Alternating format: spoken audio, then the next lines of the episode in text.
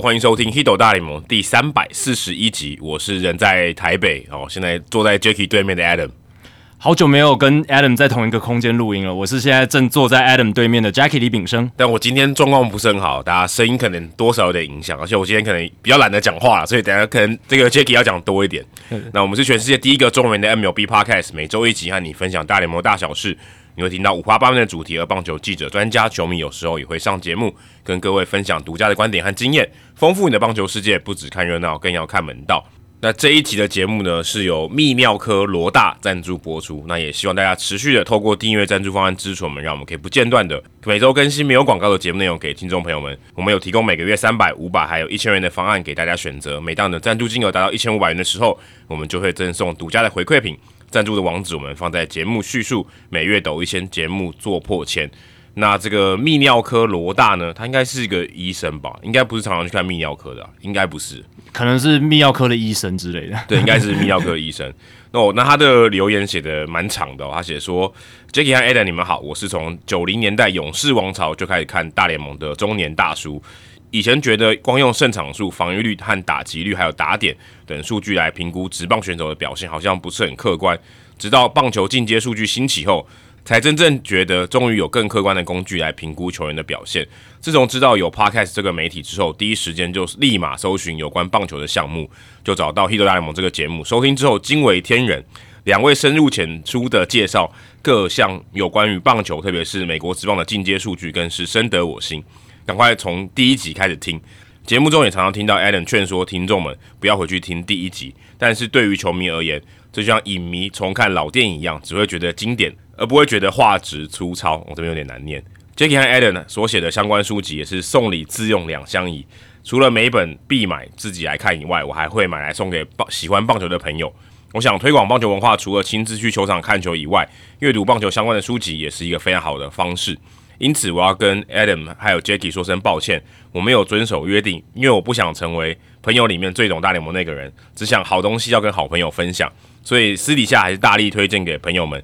收听《h i t 大联盟》这个优质的节目，希望你们可以见谅。当然，每月抖一千，节目做破千是一定要啦。哦，那写很长哦。对，非常感谢泌尿科罗大，而且它里面那个形容非常的生动哦，就是说，诶，像老影迷重看同样的经典电影，我自己也会心有戚戚焉，就是每一次。呃，在家里转这个电视，转到周星驰的电影，还是会忍不住停下来再看一次。不管播到哪一段哦，都还是忍不住会想停下来再看一次。那经典才会这样啊。对对对，当然我也不是什么自吹自擂说我们是什么经典，但是能。带给泌尿科罗大类似这样的感觉，我觉得也算是功德一件啊，让诶大家在工作之余的休闲生活，诶透过我们节目可以从美国职棒多获得一些乐趣，而且甚至诶觉得说回去听以前的节目也不会呃觉得腻啦，或者是还是可以从中得到一些新鲜感。我觉得这样子我们就做到我们的使命了。对，而且最近我刚好那个坐，因为坐飞机嘛，刚好这个星宇航空上面有六人行，嗯，我从第一季开始看。看到第几季？没有，可但不是每一季每一集都有，他就只挑了十五十五集吧。OK，我看了好像十三还是十二集这样，也是重看了一下经典这样。对，但是我其实之前没有完整的看过，但觉得哎，呃，可能二十年前的影集还蛮好看。对，不一定是重看一样的东西，有可能是呃二三十年前、三四十年前的老电影，然后你可能还没看过或没有很仔细的看，你再把它重看一遍，这样子也是一种哎。回顾经典的方式，也是一种可以从中从旧的东西、旧有的东西获得一些新的乐趣，有点像是呃复古的衣服重新过了几年之后再重新流行这种概念。但主要是因为我们那个时候讲的没有很好，如果跟现在比的话，不过那个时候的话题就是隽永的嘛，因为就是属于那个时代的那个当下的某一些热门的时事议题，我们现在可能都已经忘记了。可是你再回去听，就会觉得，哎，你好像回到二零一七、二零一八年那个时候，好像活在那个棒球时空的当下。还蛮有趣的啦，有点做时空胶囊的感觉，对，做时空胶囊，对啊，做做做时空胶囊回回到以前了，而且做时光机器吧，做时时光机器也是啊，对啊对啊，反正就是时时时光的机器这样子，对吧？所以还还蛮有趣的。那对啊 a d a m 最近是刚从美美国回来嘛，然后也是算过了一个月之后才呃回来我们这个录音室录音这样子。那其实大家如果有听的话，也可以在过去的集数发现，有一些集数我们是远端录音，然后跟现场录音，大家也可以去比较一下那个差别。对，如果你有认真听的话，应该感觉到不一样，因为我们自己都感觉到很不一样。是啊，是啊，因为呃前一个月全部都是在远端录音嘛，那大家也可以去听一下，我们跟的每一个语句的段落可能会比较长，因为会有延迟的问题，所以我们不希望抢别人的话抢太多次。那回到录音室录音，我们就可以诶来回比较顺畅，比较真的像是诶我们在呃聊天，因为我们真的就在在同一个空间这样子。好，这一节的留言时间呢，Spotify，我上一集问大家的问题是，上一集我们有聊到 Miguel Cabrera 收到来自各队的退休礼物嘛？那在这么多的退休礼物里面，大家觉得最喜欢的是哪一个？那理由又是什么呢？William Chen 他就说洋基队的地铁站牌啦，因为配上了棒打 Mo 的照片，就是 Mariano Rivera 那个照片哦，感觉好像 He owns the Yankee Stadium，好像 Miguel Cabrera 他这个主宰了洋基球场的感觉，在那个 moment 啊，在那个当下，嗯，我觉得没错啊，他就他应该就想要表达这个概念了。没错，就是洋基向他致敬嘛，代表说你这个伟大的球员也曾经在洋基球场主宰过这样的赛场，而且打败我们，对，而且是打败这个世界上最伟大的终结者 Mariano Rivera。然后接下来是谢一勋吗？应该是啊。谢一勋哦，他说那瓶酒哦，就是运动家的那一瓶酒了，他送给 Miguel Cabrera 那瓶酒，价格亲民到球迷也能轻易享受，当 Miggy 的备受荣宠，真是太贴心了哦。他的意思就是调侃啦，去讽刺一下运动家啦，对啊。那一般人你用非常亲民的价格，不到一百美金，大概八十美金，你就可以获得跟 Miguel Cabrera 的退休礼物一样的礼物，这样子还蛮不错的。可能也是运动家另类的贴心啦。我们这一集会聊到运动家，大家可以期待一下。好，那在上一集 Spotify 的民调呢，我问大家说，你觉得教师队在二零二三、二零二四，就是接下来这个休赛季，会有什么重磅的人事异动吗？那我主要聚焦在两个点了，就是棒球事务总裁 AJ Preller 会不会被炒，然后还有总教练 Bob Melvin 会不会被炒，然后另外两个选项就是两个都发生，就是 Preller 跟 Melvin 都走人，还是两者都不会发生，Preller 跟 Melvin 都留下来。那在最近两天的新闻，就是 Peter Seidler 他们的老板有发一个声明，算是给这两个人投下了信任票了。虽然他没有写的很具体，但是他有说球队的 leadership 就是领导阶层获得他百分之百的信任这样子。所以基本上他暗示的意思就是，不管是总管 Preller 还是总教练 Melvin，应该都会被留下来。嗯至少不会要找工作了，看起来看起来应该是会会如他所预期的。对啊，但好像诶、认为两者都不会发生，其实好像也符合 Sider Peter Sider 的这个意向。对，因为我们来讲一下，就是这个投票比例哦，总共一百零七票的投票，然后呢有百分之四十，就是有四十三票是投给上述两者都不会发生，所以最高比重都是集中在，应该说就是呃两者不会发生比重蛮高的啦，有四成的人都觉得，诶、他们两个人会被留下来这样子。好，那但是呢，其实这个 Bob Melvin 看起来是被留下来了，可是大都会队的总教练 Buck Showalter 哦就没有被留下来哦。他在呃前两天的时候，就是自己在记者会上宣告自己被 fire 的这个事情了。对，然后讲到一半的时候，还骂了一下记者，因为他看到他在非常 emotional 很有情绪，在讲自己要离开大都会的时候，然后下面的记者都在低头一直发讯息，发讯息看谁是第一个。对，看谁是第一个。然后他就有一点不悦，他说：“嗯，我在讲这么重要的事情，你们现在都只在意说谁发第一个发新闻这样子。哦，他就有点不开心这样子。就，但是那是记者的工作嘛，对吧、记者的工作就是呃要发新闻，而且这么重要的事情，呃，当然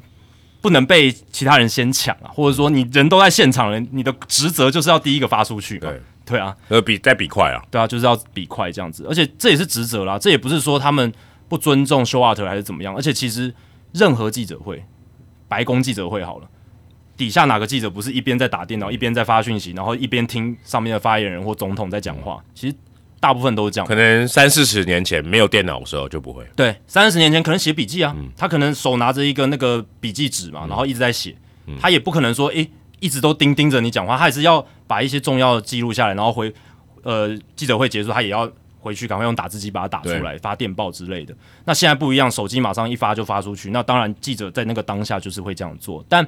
也可以理解 Show Arter 他当然是会有一些情绪啦，毕竟。而且他可能是他最后一次开记者会。了，对啊，有可能啊，有可能是他大联盟执教生涯的最后一个工作，也说不定。哦。当然这很难说，因为他现在也没有到特别特别老，六十四岁。呃，有有人干到七十几岁嘛、Dusty Baker 嘛、j a c k McKeon 真的八十岁还在当总教 Tony La Russa 也是七十几岁、回国这样子。诶，但是至少算是他在大都会这两年带兵的一个终点嘛，对，然后他也有很多的感触嘛，毕竟这一段旅程是高低起伏，先高然后再低这样，而且他去年还是最佳总教练，嗯，然后今年就很快耶就被 fire 了，对啊，其实很快，对啊？所以他当然会百感交集、五味杂陈这样子，也可以理解他当下的那个情绪了。不过这个也呼应到说，我们之前不是有另一个民调，就是 Adam 问大家说，David Stearns 在接管大都会之后，休赛季会做出什么操作？那主要是两个选项，就是换掉总教练 Buckwater，还有交易 Pete Alonso。诶，那目前看起来呢？哦，是一个已经发生了，而且另一个应该不会发生。对对对，因为呃，David Stern 他有在今天召开的这个大都会召开的记者会当中就有说，P. Alonso 他会在二零二四年开幕战名单中。嗯，哦，所以他是有这样讲的哦。所以当然，二零二四之后不一定。对，或者说呃，球季中也可以把他交易掉，但至少休赛季的时候不会，因为他说开幕战嘛，所以代表说明年三月呃或者四月初的这个开幕战会看到 P. Alonso，只是诶，季中会不会留着？二零二五会怎么样？他没有仔细的讲那么远，但至少休赛季不会发生这个交易 P R Lonzo 的情况。那总教练 Buck Showalter 是换掉了，因为呃，David Stearns 他也想要有自己的人马啦，合理啊。这个我们其实那那一天就有聊到嘛，也有分析啊，对，都有可能。那呃，他要自己的人马也可以，他要让 Showalter 再待一年也都可以，但最后他选择了要有自己的人马，而且在这之前，因为要等历史赛全部结束之后。大都会才能宣布这件事情，嗯，而且在例行赛结束之前呢，Stearns 还是酿酒人的人，嗯，所以他其实没有跟 Buckshot 做沟直接的联系，这样，那等于是 Stearns 可能有私底下先跟 Cohen 先表达了他的意向，所以呃，大都会这边才先决定要换掉总教练 Buckshot。嗯，不过蛮尴尬是他自己出来宣布，对，这个是蛮奇特的，你很少看到。被 fire 掉的当事人本人自己来宣布自己被 fire 掉的新闻，而且旁边当时没有做出决定的那个人，哎，对啊，对啊，对啊，通常都是要不然就是做出决定的总管，他如果开除掉总教练，然后是总管出来讲话，对，总教练没有话讲，对。他可能他可能也不在现场，对，但是变成奇怪是他是被炒的那个人，但其他人都不在，就他一个人在。最常球队操作这种事情的方式，应该是发声明哦，可能发声明，然后隔几天再召开一个记者会，就像今天 Phil Nevin 一样。对对对，天使队就发声明说，哎，不会续留 Phil Nevin，但他不是被 fire，他是合约到期，然后让他离开。但通常是发声明了，然后如果记者有问题之后看有什么场合，再让他们来回答问题。那 Buck s h o w 的这真比较罕见。那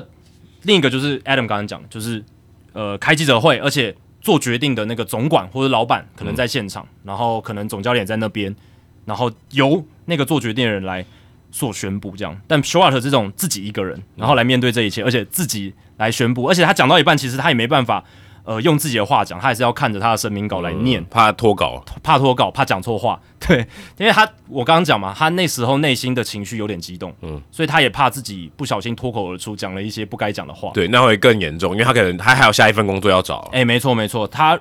看起来是呃不想要让场面太难看了。对，当然应该也不是到这么不欢而散，毕竟他也能理解说是新的总管要进来，他也。经历过完全可以理解，对对，他完全可以理解。但是就像我刚刚讲，这支球队他不是没有感情嘛？毕竟去年他也是带的非常好，对不对？所以在这样的情况下，就会比较多的一些情绪。那念稿哦，会是一个比较保险的选择。与其这样，还不如不要念。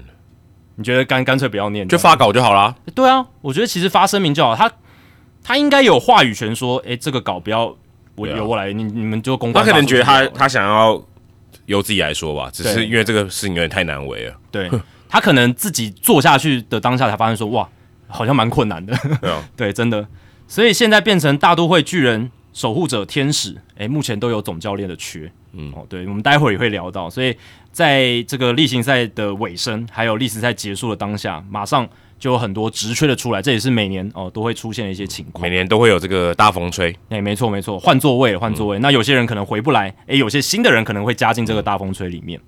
好，接下来是 Apple Podcast 的留言哦，常常来我们 Podcast 留言的 Oliver Yan 又来留言了。呃，他他是那个圣路易红雀粉丝团的版主了。那他针对三百三十三节还有三百三十四节讨论来给我们一些回应。有点久以前的，哎，对对对，他可能就是慢慢听吧，慢慢听，然后可能。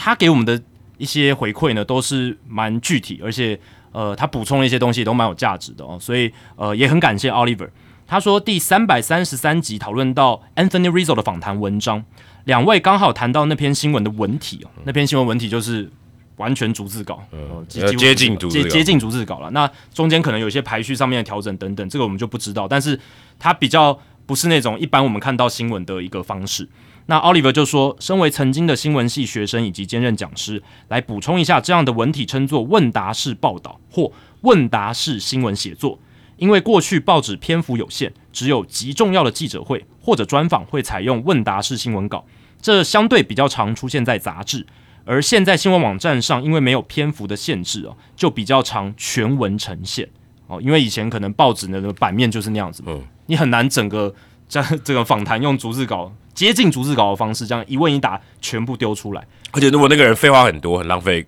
版面的。对对对对，那杂志我是以前就有看过这样的形式，嗯因为杂志相对来讲，你的空间操作空间比较大一点，然后你的篇幅也可以长一点。那这一种报道方式的优点是可以完整记述受访者的话，缺点是呢，如果题目没有经过一定的筛选整理的话，会过于冗长。基本上问答式报道的问题排序可以经过记者的整理，不一定要按照时序或是他问的顺序来排啦。另外，导言会交代场景，再经过一至三个伸缩段，如同一般新闻稿的段落，写访问中的重点之后，就可以进入问与答的内文了。好，这感谢他对于这个问答式新闻写作的补充了。那另外呢，他也补充了第三百三十四集，我们讨论到今年大联盟整体失误数下降的原因。听的当下就会想到近年国联采 DH 制指定打击制，也是失误下降的原因之一。后面集数第三百三十五集的二十六分五十三秒哦，记录的很细啦。也有听众提出补充，两位有点纳闷指定打击跟防守的关系。我想听众 f u r r y 的意思不不只是多一个人比较能打的上去打，更是让多一个比较能打的人不用守备这件事情，或是多一个比较不会打但守备好的人上场了。等于场上两队防守最差的打者的各一位可以经常不必上场守备，然后就可以来专心的打指定打击，也因此有助于整体场上守备变好。大概类似于 J.D. Martinez 或是 Daniel Vogelback 这一类的打者，从原本可能被迫要上场守备，变成经常可以打 DH，长期累积下来，让守备变好、失误下降的一个概念。可我觉得这个也不完全正确。第一个当然是因为近年的关系，嗯，就只有今年。那你这个你说近年，因为 DH 去年就有了。对啊，对，再就是我不认为 D DH 他如果假设像开 o Schwarber 这样手背很烂的，他失误就一定多诶、嗯，这不一定哦。他防守很烂，可他失误不见得很多。对啊，因为这个手背失误这个数据本来就有很大的瑕疵。对啊，所以我不觉得是这样诶、特别是这些通常如果你刚才讲这些球员，就像 Schwarber 这种，嗯他通常手背位置是比较难发生失误的，对比较少，但是频率比较低的。对，当然这个 DH 多少还是有一点因素影响，但是我们讲的这个近年守备频率下降，其实从二零二一年就开始了，那个时候国联还是投手要打击。对啊，对，因为从从这个二零二零年大概每队场均零点五八次，然后到二零二一年掉到了零点五四，这个是掉幅度很大哦。然后呢，去年掉到零点五三，今年创下了史上新低零点五二哦。所以主要是因为近年来，即即使在国联都有投手打击的情况下，其实呃这个失误频率都是在下降。嗯，对，所以我们那时候才会讨论说，可能是本来联盟整体守备的数值提升，然后还有今年的一个创下新低，有一个可能就是记录上面大联盟记录上面比较哦宽松认定一点，嗯对，就是安打认定比较多了，对，所以才会造成失误的一个下降这样子。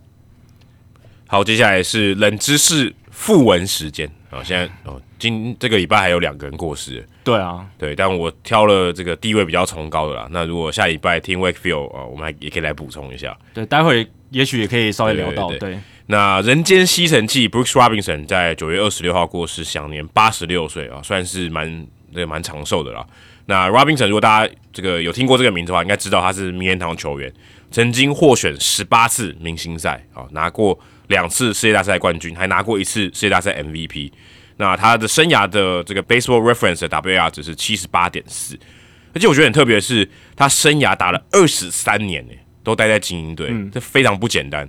呃，这个我觉得这可能比名人堂还难呢。从一而终，从一而终，而且打超过二十年，这非常非常困难，这很少见。不管是现现在，我觉得更难，以前已经很难了。以前稍微比较容易一点，相较于现在，因为以前他那个年代，主要他整个生涯大部分都没有自由球员的市场，对对他都是有这个保留条款，所以那个年代你要能整个生涯都待在同一队是相对比较容易，相对可是你还是要打得很好，然后球队愿意留下，一直留你。对，不然的话，很多球员也是呃被球队放弃之后，也转到其他球队之类的。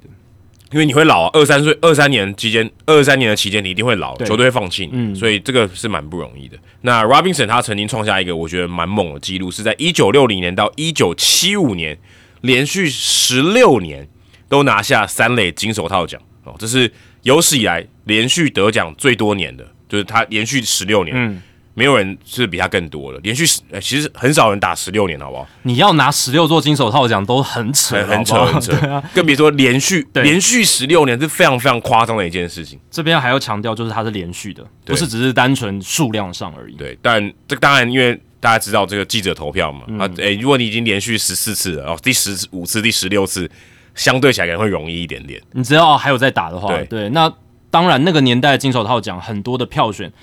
记者上面很多凭印象了。嗯对，那当然 Robinson 他比较特殊的是，其实他即便到老的时候，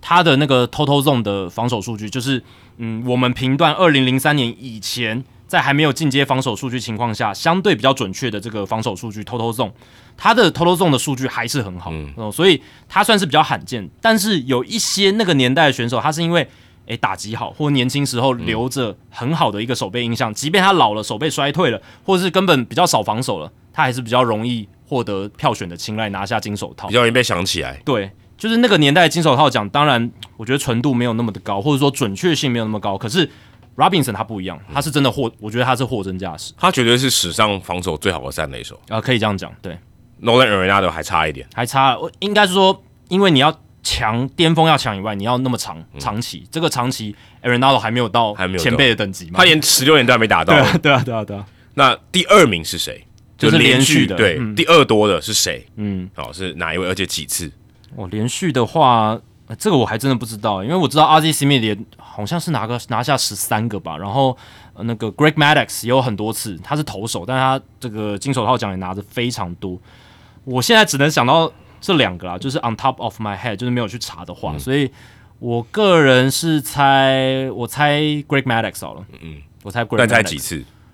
嗯，应该十三次吧，我猜啦，哦，我猜十三次。对 OK 对对对，因为我记得他应该好像我忘记他的次数了，但是我大概猜一个 approximately 的大概的一个数字，我猜十三次。猜十三次。嗯好，那我们在主节目之后呢，我们来公布解答。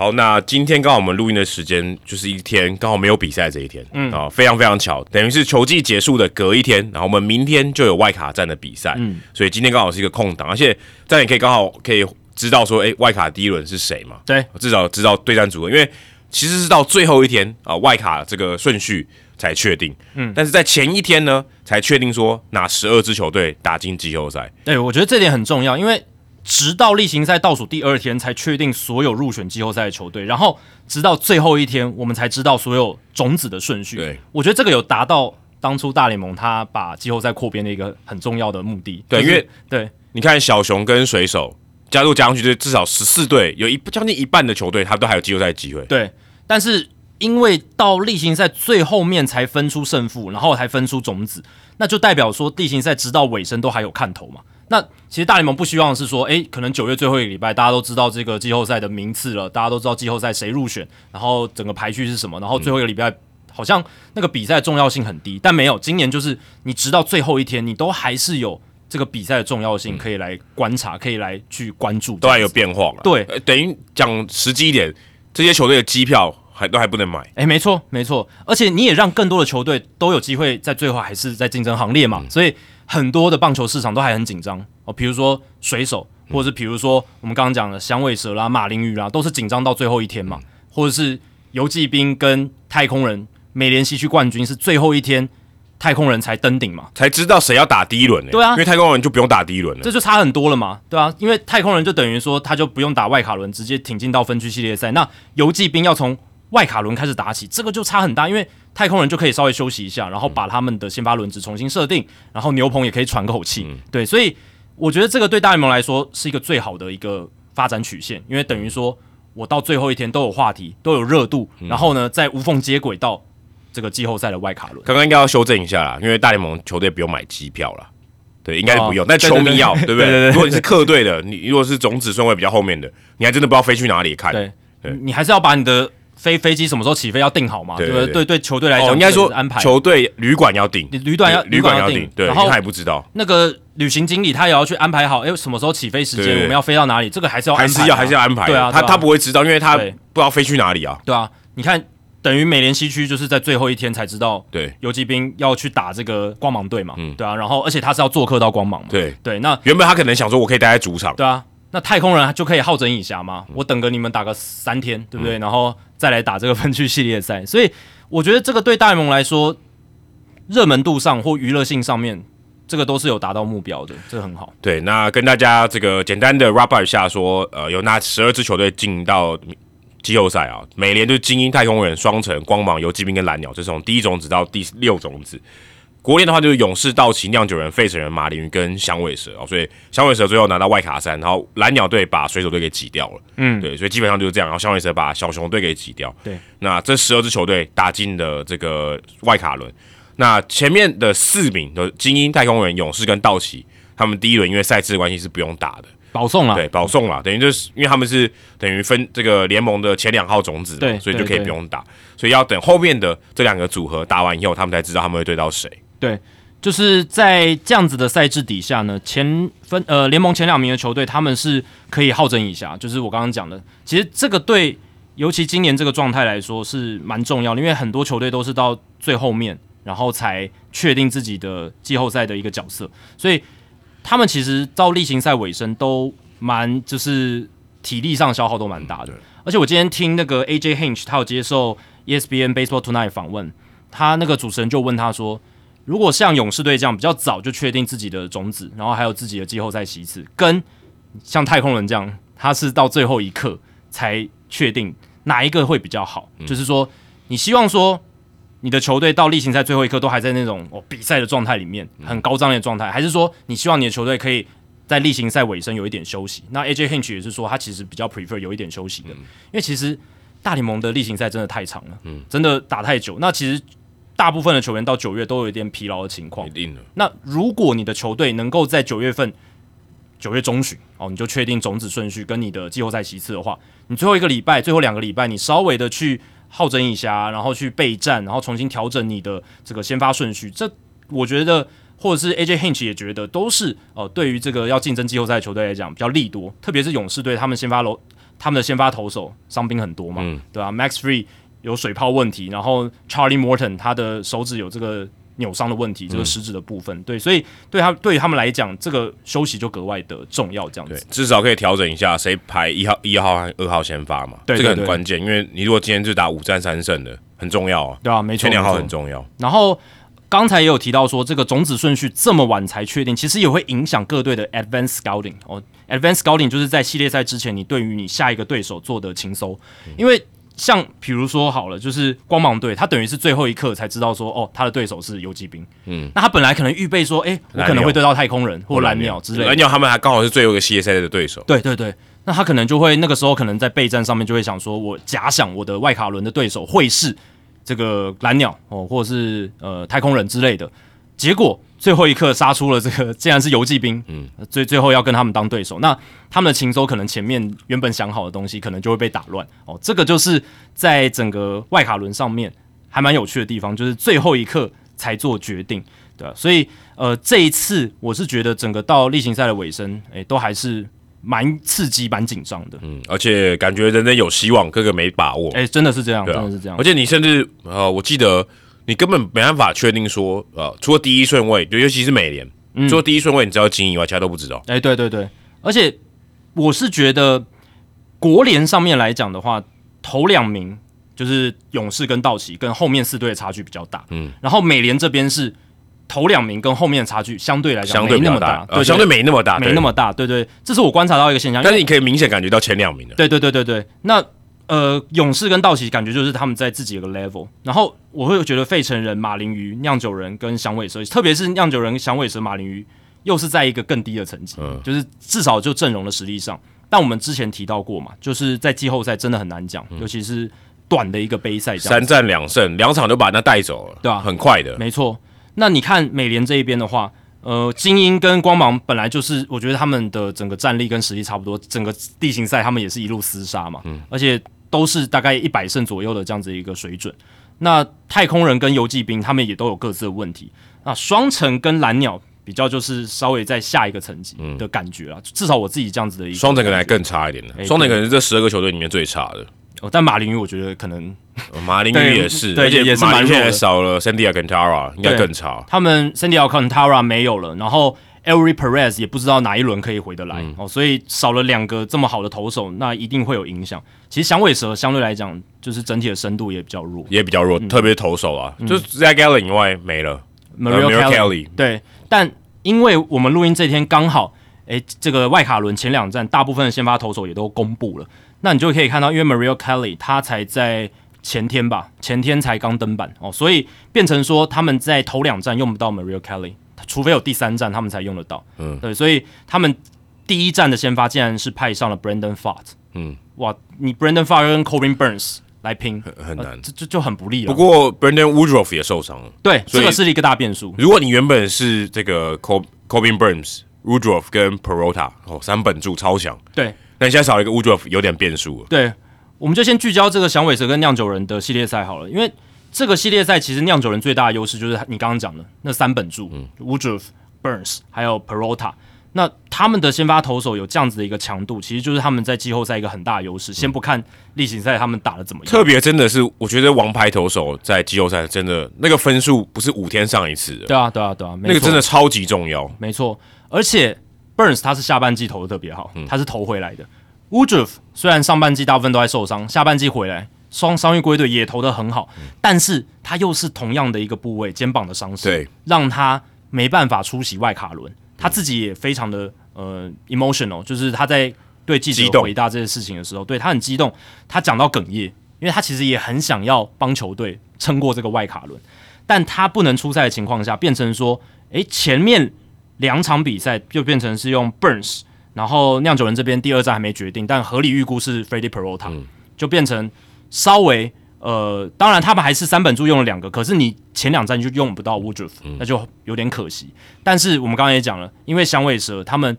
等于是到例行赛最后的时刻才知道哦自己的一个外卡的排名，所以他们等于到例行赛尾声，他们还是精锐进出，Kelly 也用掉了，嗯，所以第一站他们是派上年轻的 Fart。然后第二站才派上他们的王牌 Gallon。那我个人自己在看这个系列赛的话，我自己是觉得响尾蛇因为投手的深度比酿酒人差，所以他们如果不能前两站就拿下来的话，如果战线延长到第三站，我觉得优势会是在酿酒人那一边。因为基本上响尾蛇打线，我觉得可能比这个酿酒人好一点，一点点，一点点，但也称不上非常好。对对。但是投手方面，真的尤其先发投手来讲，这个响尾蛇是比较差的。我觉得。在在季后赛这种越短的，刚才讲是外卡轮三战两胜的，先发投手占的太多了，可能占一半以上。对，所以你这个一比就知道，你只要比这个环节就可以了。没错，而且响尾蛇他们的牛棚其实也没有比酿酒人好，嗯，因为响尾蛇他们的牛棚里面基本上就是 Paul e w a 还有 Gavin 还有 Kevin Ginko 这两个比较哦让人是信赖的，但是其他乏善可陈。那酿酒人就真的不一样，酿酒人你看他们的牛棚有。Joel Payams，这是他们在季前那个交易案换到 William Contreras 跟 Payams 送走 Esther Ruiz，真赚翻了。他投的非常好。然后呢，左投 Hobie Milner 也投出生涯年，再加上他们今年崛起的新秀 Abner Uribe，他投的非常好。所以这三个人可以来衔接先发投手跟终结者 Devon Williams 之间的局数，非常的重要。那就整个球位的强度还有牛棚的深度来上来讲，也是酿酒人比较强。嗯，所以我个人是觉得。这个系列赛，如果响尾蛇想要脱颖而出，一定要在试着在前两站看怎么样，就是把它当做背水，就是前前两站要拿下来，不然要比深度的话，响尾蛇是比不上酿酒人的，一定要把对方打爆。对对对对对，真的要打爆对爆，你让胜利组牛棚完全上不来才有机会。哎，真的那。酿酒人他们的打击就是不是他们的强项嘛，对吧？因为他们的打击从上半季来讲就是被人家不看好，而且确实也打得不好。那所幸是他们季中教练补强换来了 Mark Kana 跟 Carlos Santana 有一些益助啊，有一些帮助哦，不然基本上就是靠 Christian Yelich 啦，还有 William Contreras 哦这一些这样子。那响尾蛇这边其实他们的团队的打击率啦、上垒率、长打率，大部分的重点打击项目都在全联盟的中段班。就没有很突，没有很出色，就是我可能不会进季后赛的。对我们说中段班，你就你听起来好像还好嘛，可是我们讲的是季后赛，我们讲的是全联盟前，照理来说啦，前十二强的球队嘛。那你如果团队数据在例行赛是中段班的话，那你等于是这十二队里面算是比较差的啊对啊就比较差的就比较弱了。那主要亮点还是 Corbin Carroll 来领军嘛。那他们的年轻还有他们的速度会是值得关注的点，速度战啊，像响尾蛇的一个优势。可是年轻也可能是他们的一个劣势，因为他们绝大多数的选手缺乏季后赛的经验。年轻绝对是劣势，对，年轻是优有可能是优势，但是我觉得绝大多数的时候都是优势，因为你没经验的，特别是季后赛啊、特别是季后赛。对。因为第一个你很累了，嗯，你怎么在很累，你很相对你比较差的情况下，绝对是比你开幕的时候还差哦。对，如果假设你是开幕之后健康一路到季末好了，你现在的状况一定比开季应该是比较差啦，对。通常应该比较差，除非你中间休息很长一段时间。你怎么在你比较差的情况下，你还可以表现？这是很难的，好不好？这没有经历过，你是学不起来的。而且我们之前有提到，小联盟选手或者是年轻的选手，他们在培养期其实大部分都是被 low management，就是被很多的一个保护啦，然后有很多的休息，很多的一些赛季不会像在大联盟要打季后赛来的那么长，所以对于很多响尾蛇年轻选手来讲，这可能是第一次他打这么长的一个赛季。那又是那么高张力的比赛，嗯能不能 hold 得住，能不能 handle 得了？诶，这都是问题那。可能真的要看个人特质了，诶，对，因为这个很难讲。没错，但是这个就就很难说啊。但大部分情况下都是表现不好啊，因为真的很疲劳啊，那对，你没办法克，你没办法控制那个疲劳。大部分情况下，应该就是你没有经历过那个情况，你没有那面对那种压力过，你也没有面对过那种疲劳，通常的结果就是你控制不住，你哎对就那表现就不会好。是，那说到经验不足，其实马林鱼也是一个季后赛经验非常不足的球队。马林鱼整个队史没打进过几次，好不好？对啊，而且他们呃四次打进季后赛，全部都是外卡，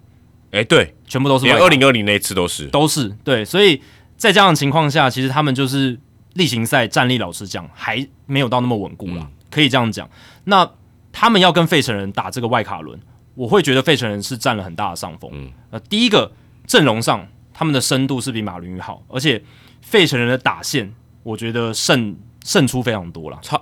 我觉得好像差两个档级。差两个不止哦，因为你看马林鱼基本上他们例行赛大部分时间是靠 Luis Arias、还有 Soler，嗯诶这两个补强真的格外的重要。首雷尔是烂了一年的，对，好不容易又回来了。又打的还不错，有三十六轰吧。然后 Arias 当然他有个很大的变数是球季尾声的一个脚踝的扭伤，那他到外卡轮会不会是百分之百？诶，这个也很难讲。还好是他们在这个季中的时候有补进 Jake Berger 跟 Josh Bell。嗯，其实必须说武佩琴，我觉得马林鱼这个总管他已经尽了他最大的努力，不管是在上一个休赛季还是在今年的季中，他都知道他们打线是一个大窟窿。嗯，所以他尽全力的去补强。虽然补到现在他已经尽了力，可是要跟费城人他们就是以火力为舰队基石的这样子的阵容来比，还是有一段落差。他们跟酿酒人的火力差不多烂的、我觉得差不多，差不多烂。对，因为你看他们的一些进攻数据就真的不是很好，他们的团队的 OPS 点七二二在国联只能排到第十名。哦，上垒率跟长打率都是第十名，其实很不理想很。不理想。那打击率是靠 Arias 有拉起来，可是我们都知道打击率不能代表火力的一切。嗯，对，对啊，主要还是看 OPS 上垒率跟打这个长打率的部分，对吧、所以基本上像 Jazz Chisholm 或者是 Jesus Sanchez，他们也就是联盟平均以上一点点。那主要就是核心还是 Arias、Soler、Josh Bell 跟 Jake Berger。但是你如果看到费城人队这边就不太一样了，费城人队 Trey Turner 在下半季打出来，加上八月的时候，对，八月的时候打出来，然后加上 Kyle Schwarber 啦、Bryce Harper 啦，然后今年有打出来的 Brandon Marsh，然后还算蛮稳定的 Nick Castellanos、Bryson Star 上垒缠斗能力还不错，然后再加上 JT Realmuto，其实整条打线他们的一到九棒是可以排出全员 OPS Plus 在一百以上的阵容。他应该就仅次于勇士啊，我觉得还超过道奇。我觉得以打线的角度来看，我觉得超过道奇。就如果你去看他们去年在季后赛的那种打击表现，嗯然后呢，当然今年例行赛的数据可能道奇队还是好一点，可是感觉上，感觉上，我觉得对，费城人队的这个在季后赛的火力应该是会比道奇队好的。因为你看有 Bryce Harper 嘛、b r y c e Harper 他已经证明自己在大赛的一个表现，他是能够拿出来的。然后再加上有 Kyle Schwarber 也是大赛经验非常丰富，然后今年有 Trey Turner 的加入，我觉得改变了他们打线的一个样貌，或者是说变得更加的有威胁性。而且这些人除了 Turner 以外，但 Turner 也打过大赛嘛。对，其实大部分的这些核心的打者，去年都打进世界大赛了，是他们的经验是有的，而且他们都老将了，他们还不是年轻人。对，所以我觉得这个是帮助非常非常大，可以至少他们的稳定性是有的，不至于说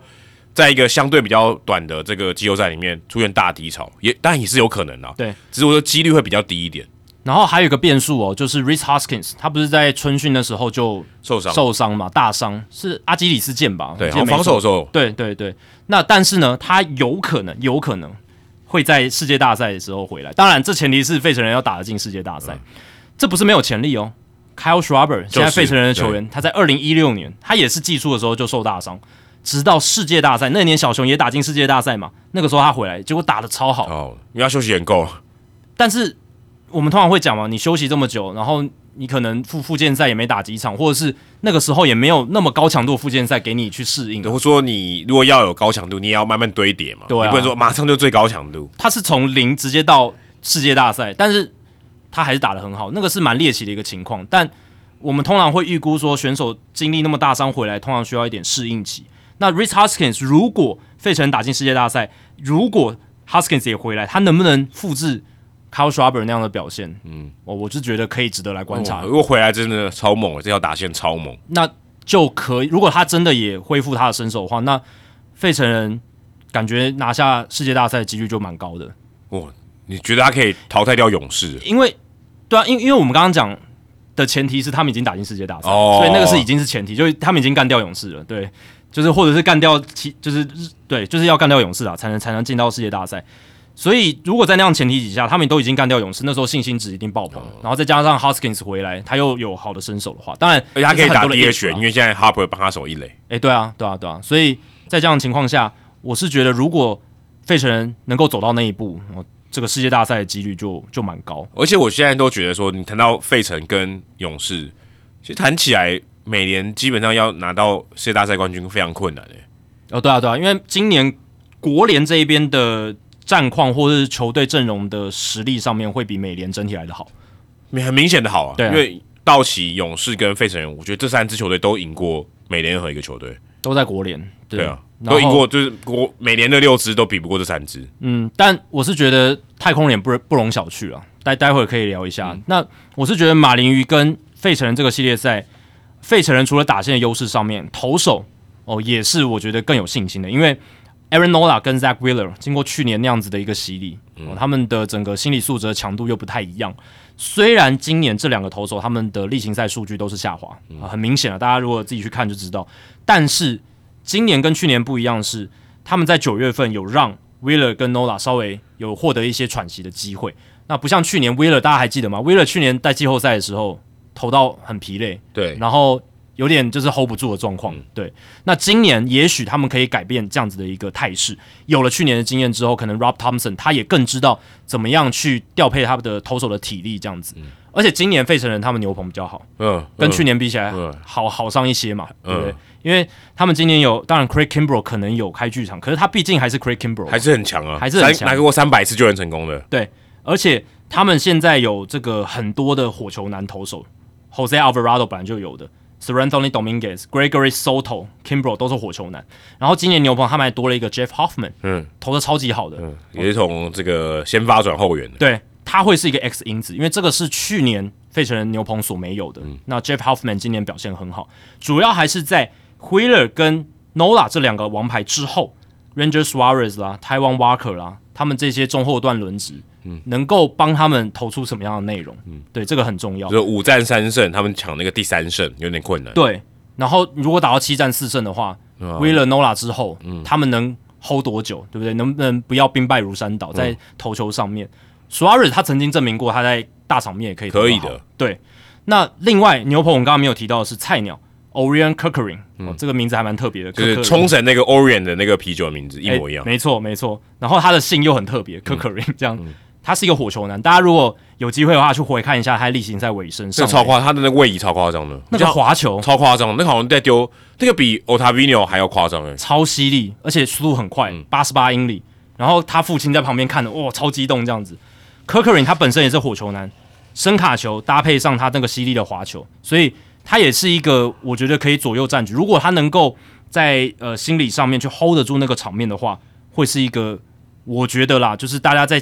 不管是情周上面，或者是第一次对到这个投手上面，都会是一个对手的劣势这样子。对，所以费城人感觉要过马林鱼这一关，在外卡伦应该是很蛮容易的，特别是三战两胜而已。哎，没错没错，对啊？那另一边，我觉得相对来讲比较悬殊的，就是光芒跟游击兵这个系列赛。嗯，我是觉得游击兵的投手战力实在太抱歉了。嗯，就打线你再强，对你有 Adolis Garcia，你有 Corey Seager，哦，你有你有 Nathaniel Low，然后你有这些呃 Marcus Simeon 这么好的打者，可是我觉得你打的分数可能还。不及你会可能掉的分数这样子，第一站就派 Jordan Montgomery 代表说他们真的投手没了，没人了。他现在连其实现在连第二站都没有公布，哎，对啊，他现在还不可能是 e o Body，但是但有可能不是 e Body 伤愈归队之后，一开始是球速掉，嗯，但是后来球速回来，但压制力还是不足嘛，还是挨轰，还是投的不是很理想。我现在的 e o Body 你不能用嗯年初的 e o Body 或者是上上上一届 e o Body 来看他，我觉得是不一样的投手。对啊，然后你有没有 Scherzer，也没有 Degrom，也没有 Degrom，对，这这是一个很大很大的问题，对吧？然后呃，你再往下看，就就要就要掉到 Dan Dunning 这一种，Andrew Heaney 这一种。那老老实讲，你这样子的先发轮值，就算好，你运气很好，你不小心挺过光芒这一轮了，你到分区系列赛，你也我觉得赢面也很小了，对，赢面也很小，因为他们如果打进到分区系列赛，要对到的是精英队，是美联第一种子，对吧？所以我是觉得。嗯，光芒跟游击兵这个系列赛，我很不看好游击兵，对吧？而且 Bruce Bochy 当年他带领的外卡巨人队，至少你还有 Tim Lincecum，二零一零年的时候，Lincecum 还是很强，嗯，而且那个时候有刚起来的 b a n g a r n e r 嗯，还有 Mac Ken，对不对？那后来二零一二、二零一四，你都有 Bungner，嗯，这个可能季后赛史上最强的投手之一，然后你还有 Mac Ken，对不对？都有这些大投手坐镇，但今年游击兵没有大投手了，没有，完全没有零，对不对？你。你外卡轮要打打头阵的是 Jordan Montgomery，靴子还可能真的不会回来哦。我要打到最，可能要打到联盟冠军赛都还回不来。之前我有分析过嘛，就是应该就是联盟冠军赛最早了，因为还还不确定呢。对啊，因为这个也不知道，我只是依据那个 Justin Verlander 之前受一样的伤，他大概一个月的休息时间。嗯，那如果 Scherzer 也很顺利的话，那一个月的休息时间差不多就是分区系列赛之后。嗯。可能最快要到那个时候，毕竟他也年纪这么大，嗯，恢复的速度一定不会像年轻人来那么快。当然，Verlander 是一个很好的比较案例，是因为他年纪也大，嗯，所以大概就是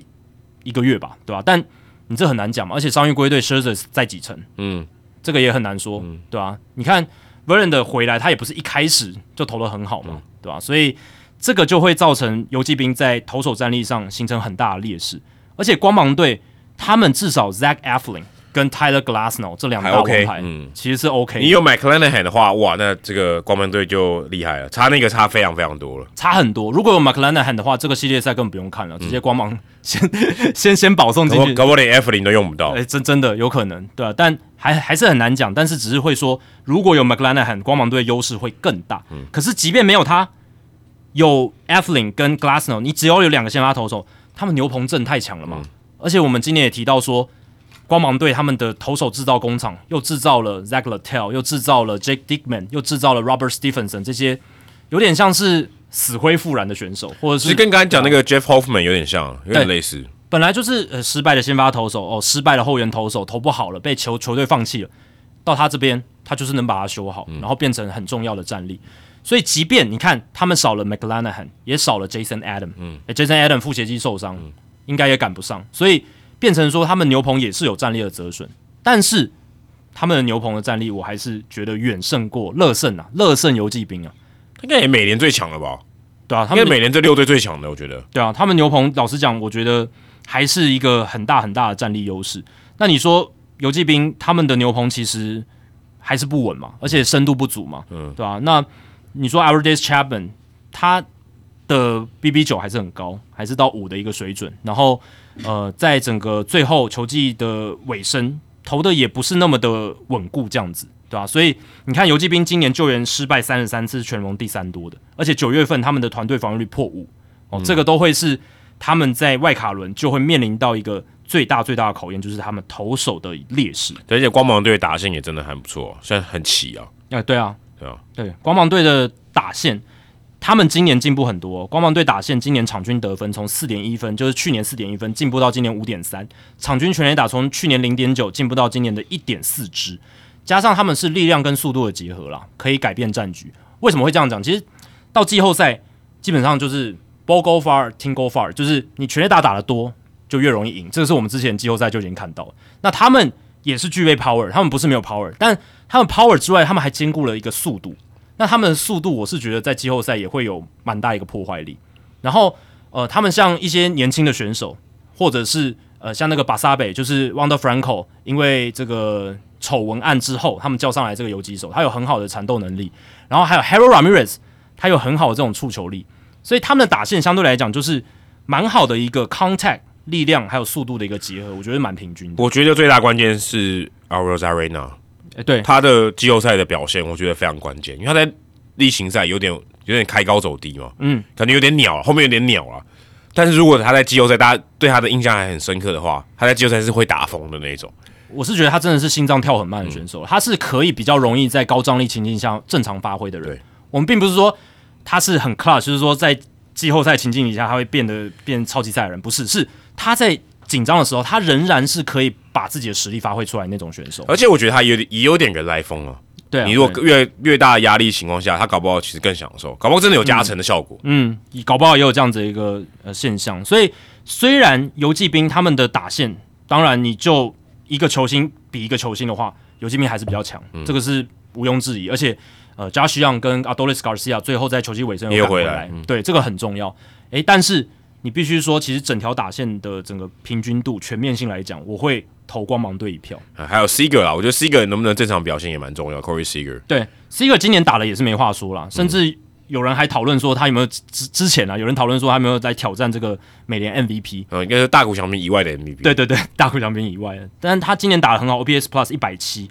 那多少可能受惠于这个守备布阵限制哦，这个我觉得是有一定程度的影响，对啊，那你说像。呃，Marcus Simeon 他打第一棒也打得很好，也很稳定，甚至有一百分打点。而且 Mitch Garver 他打 DH，他不用蹲补，呃，其实他是一个非常好的打者哦，真的是一个非常好的打者。今年 OPS Plus 一百三十四，那主要其实光靠这几个人就蛮强的，整条打线就蛮强的。然后 Nathaniel Low 啦，Josh Young 至少 OPS Plus 都有一百一十上下的水准嗯，所以呃，当然我会我会觉得在。游击兵这边，他们打线还是稍微比较 top heavy 一点，就是比较前段比较强，靠那些球星嘛，就是 Seger、Garcia 哦，还有就是 Samian 这几个。那我是觉得光芒他们比较没有一个最突出的那个人，就是大家好像都有来试试一棒的能力。Yan Diaz、a r z a r e n a 算了，对，但其实你看他们的数据也并不是，当然 Diaz 是真的蛮好的，可是其实他在球季的中后段就没有像他在季初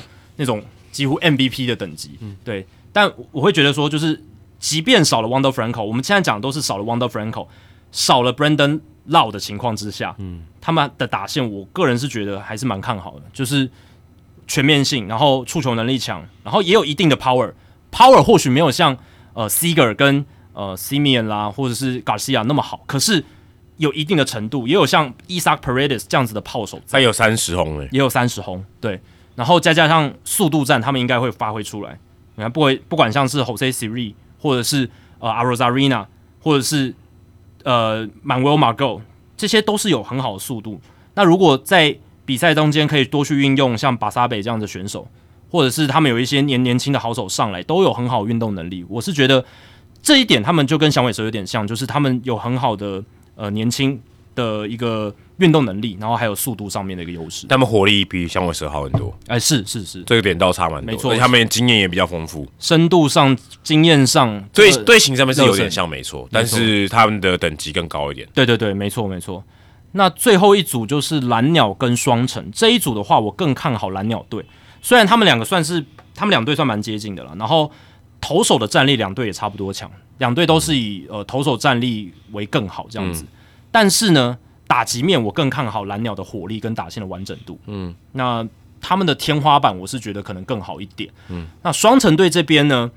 ，Carlos Correa，还有 Byron Buxton，还有 Royce Lewis，嗯，他们在球季的八九月份都有受伤。对，虽然 Correa 跟这个 Lewis 他是回得来的，他们都会在外卡轮应该是会来出赛的哦，但是他们都是脚伤嘛，那 corea 是脚掌，然后 Lewis 是腿筋，然后 Baron Buxton 他又腿筋又是膝盖，那看起来 Buxton 应该是没办法打外卡轮。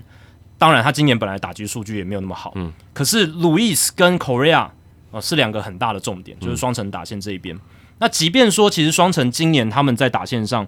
嗯，是有一些骑兵跳出来，像 Matt Warner 哦，还有就是像那个 Edward Julian 哦，这两个新秀表现的是蛮不错的。可是我是觉得主将上面的表现不好，或是受伤，像 Korea 跟 Joey Gallo 表现不好，Royce Lewis 这么火烫的打者。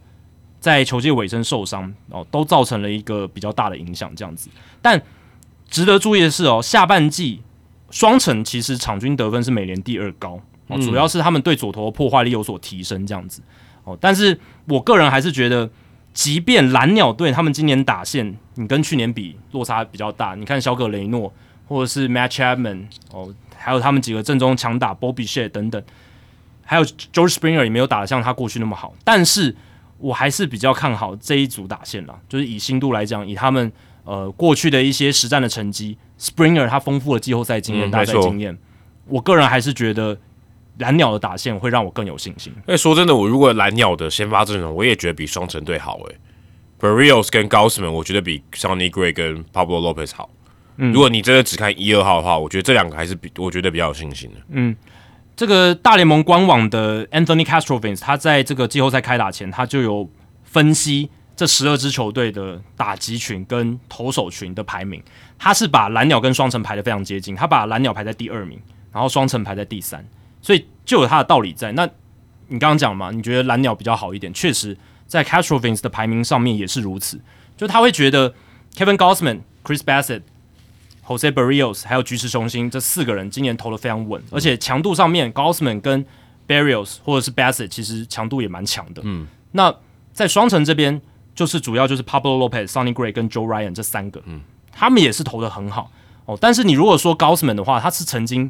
哦几乎接近赛扬奖等级，非常非常强的一个投手，对啊，所以我是觉得确实啊，如果你硬要去分的话，蓝鸟可能稍微占了一点上风，但我是觉得。两队的先发投都是蛮强，都蛮强，都蛮强的。对，但打击话，蓝鸟我是真的觉得也比较强。对对，所以我才会说为什么我会比较看好蓝鸟一点。而且蓝鸟刚才讲到他们先发轮子其实蛮厉害的，因为他们今年不是 Alex Manoa 一塌糊涂嘛，不知道在干嘛，很糟糕，灾难性的赛季。可是蓝鸟依然是全联盟唯一一支有四位先发投手都至少投一百六十局、一百六十局的队伍，这边很健康，很健康，很稳定，健康。对对对。而且柳贤镇他走出第二次 TJ 之后回来的投球内容不能说恢复到巅峰，但是还是很有水准，至少防御率压在四以下还是可以用的。那 FIP 有点高，但是至少他还是可以投。那牛棚里面他们季中有做很重要的补强 h e n n e s s Cabrera 还有 Jordan Hicks 这两个原本在红雀的投手，嗯，换了不同的鸟的颜色之后，来到蓝蓝鸟就投的蛮好的。对，Hicks 现在如果投第八全猛哎，对啊，而且这两个都是很有球威的嘛，一个左投一个右投。所以他们在牛棚季中的一个补强，还有 Chad Green 伤愈归，Chad Green 他的球威还有他的这个 FIP 其实都维持的不错。其实他们牛棚战力比大家想象中的好。嗯，就蓝鸟队在牛棚上面，当然双城队的牛棚也不遑多让，他们有强度跟广度，因为 Chris Paddock 跟 Brock Stewart 最近伤愈归队，他们都从牛棚出发，增加了他们深度，加上他们本来就火球男终结者嘛，永航独任，还有 Emilio Pagan、Caleb Thielbar 这一些。所以他们的牛棚战力也算是有目共睹。可是我会觉得，嗯，蓝鸟队他们还有 Jordan Romano，还有 Tim Meza，哦，这两个很强的中流砥柱，再加上我刚刚讲那几个季中补强，我会觉得蓝鸟队其实不管是先发牛棚还是打线上面，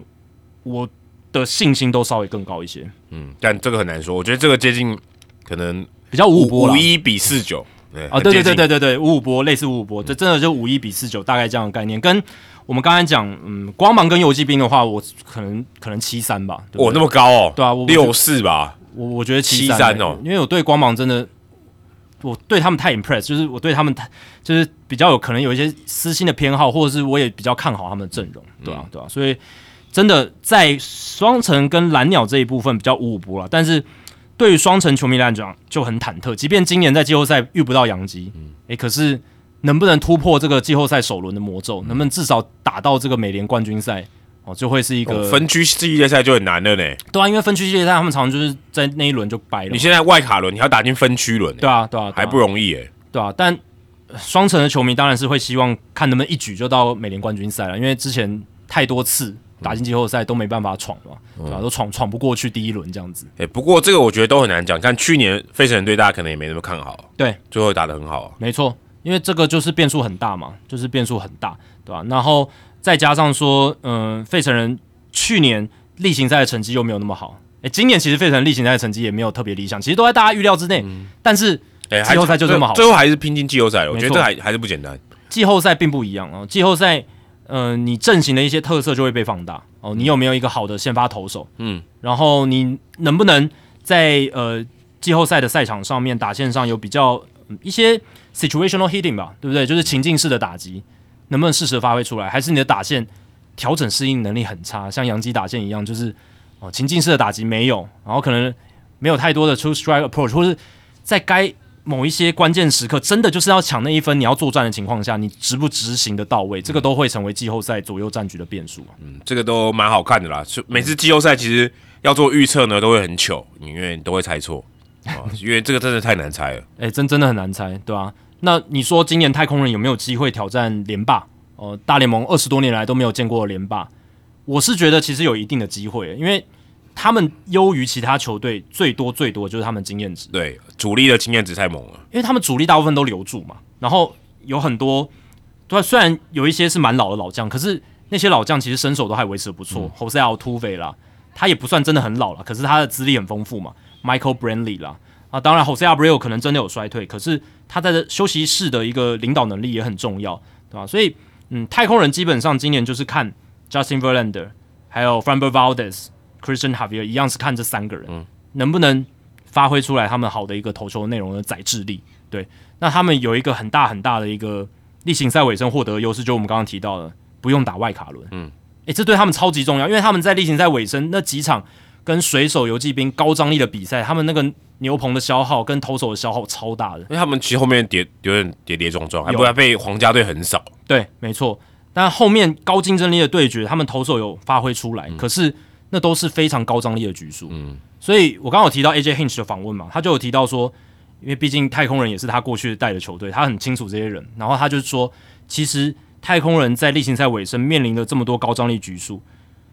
其实是很疲累的，然后再加上 e a n d 年纪又大了一岁，那你如果有这一个外卡轮让他们休养生息的话，对他们的整个备战状态是一个很大很大的益处。对，所以他其实是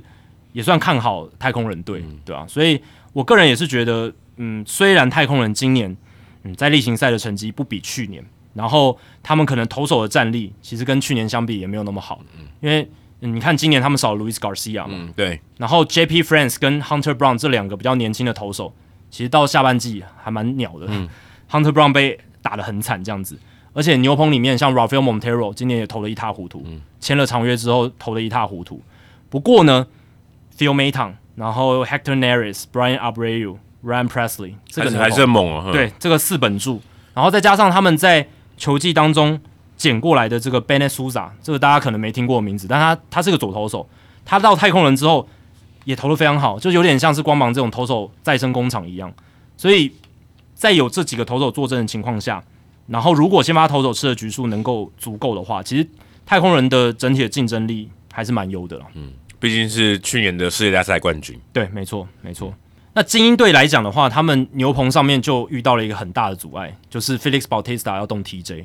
哦，这个也是大家在这个季后赛开打前会对精英队打上一个问号的一个很大的因素了。那 Felix Bautista 要动 TJ，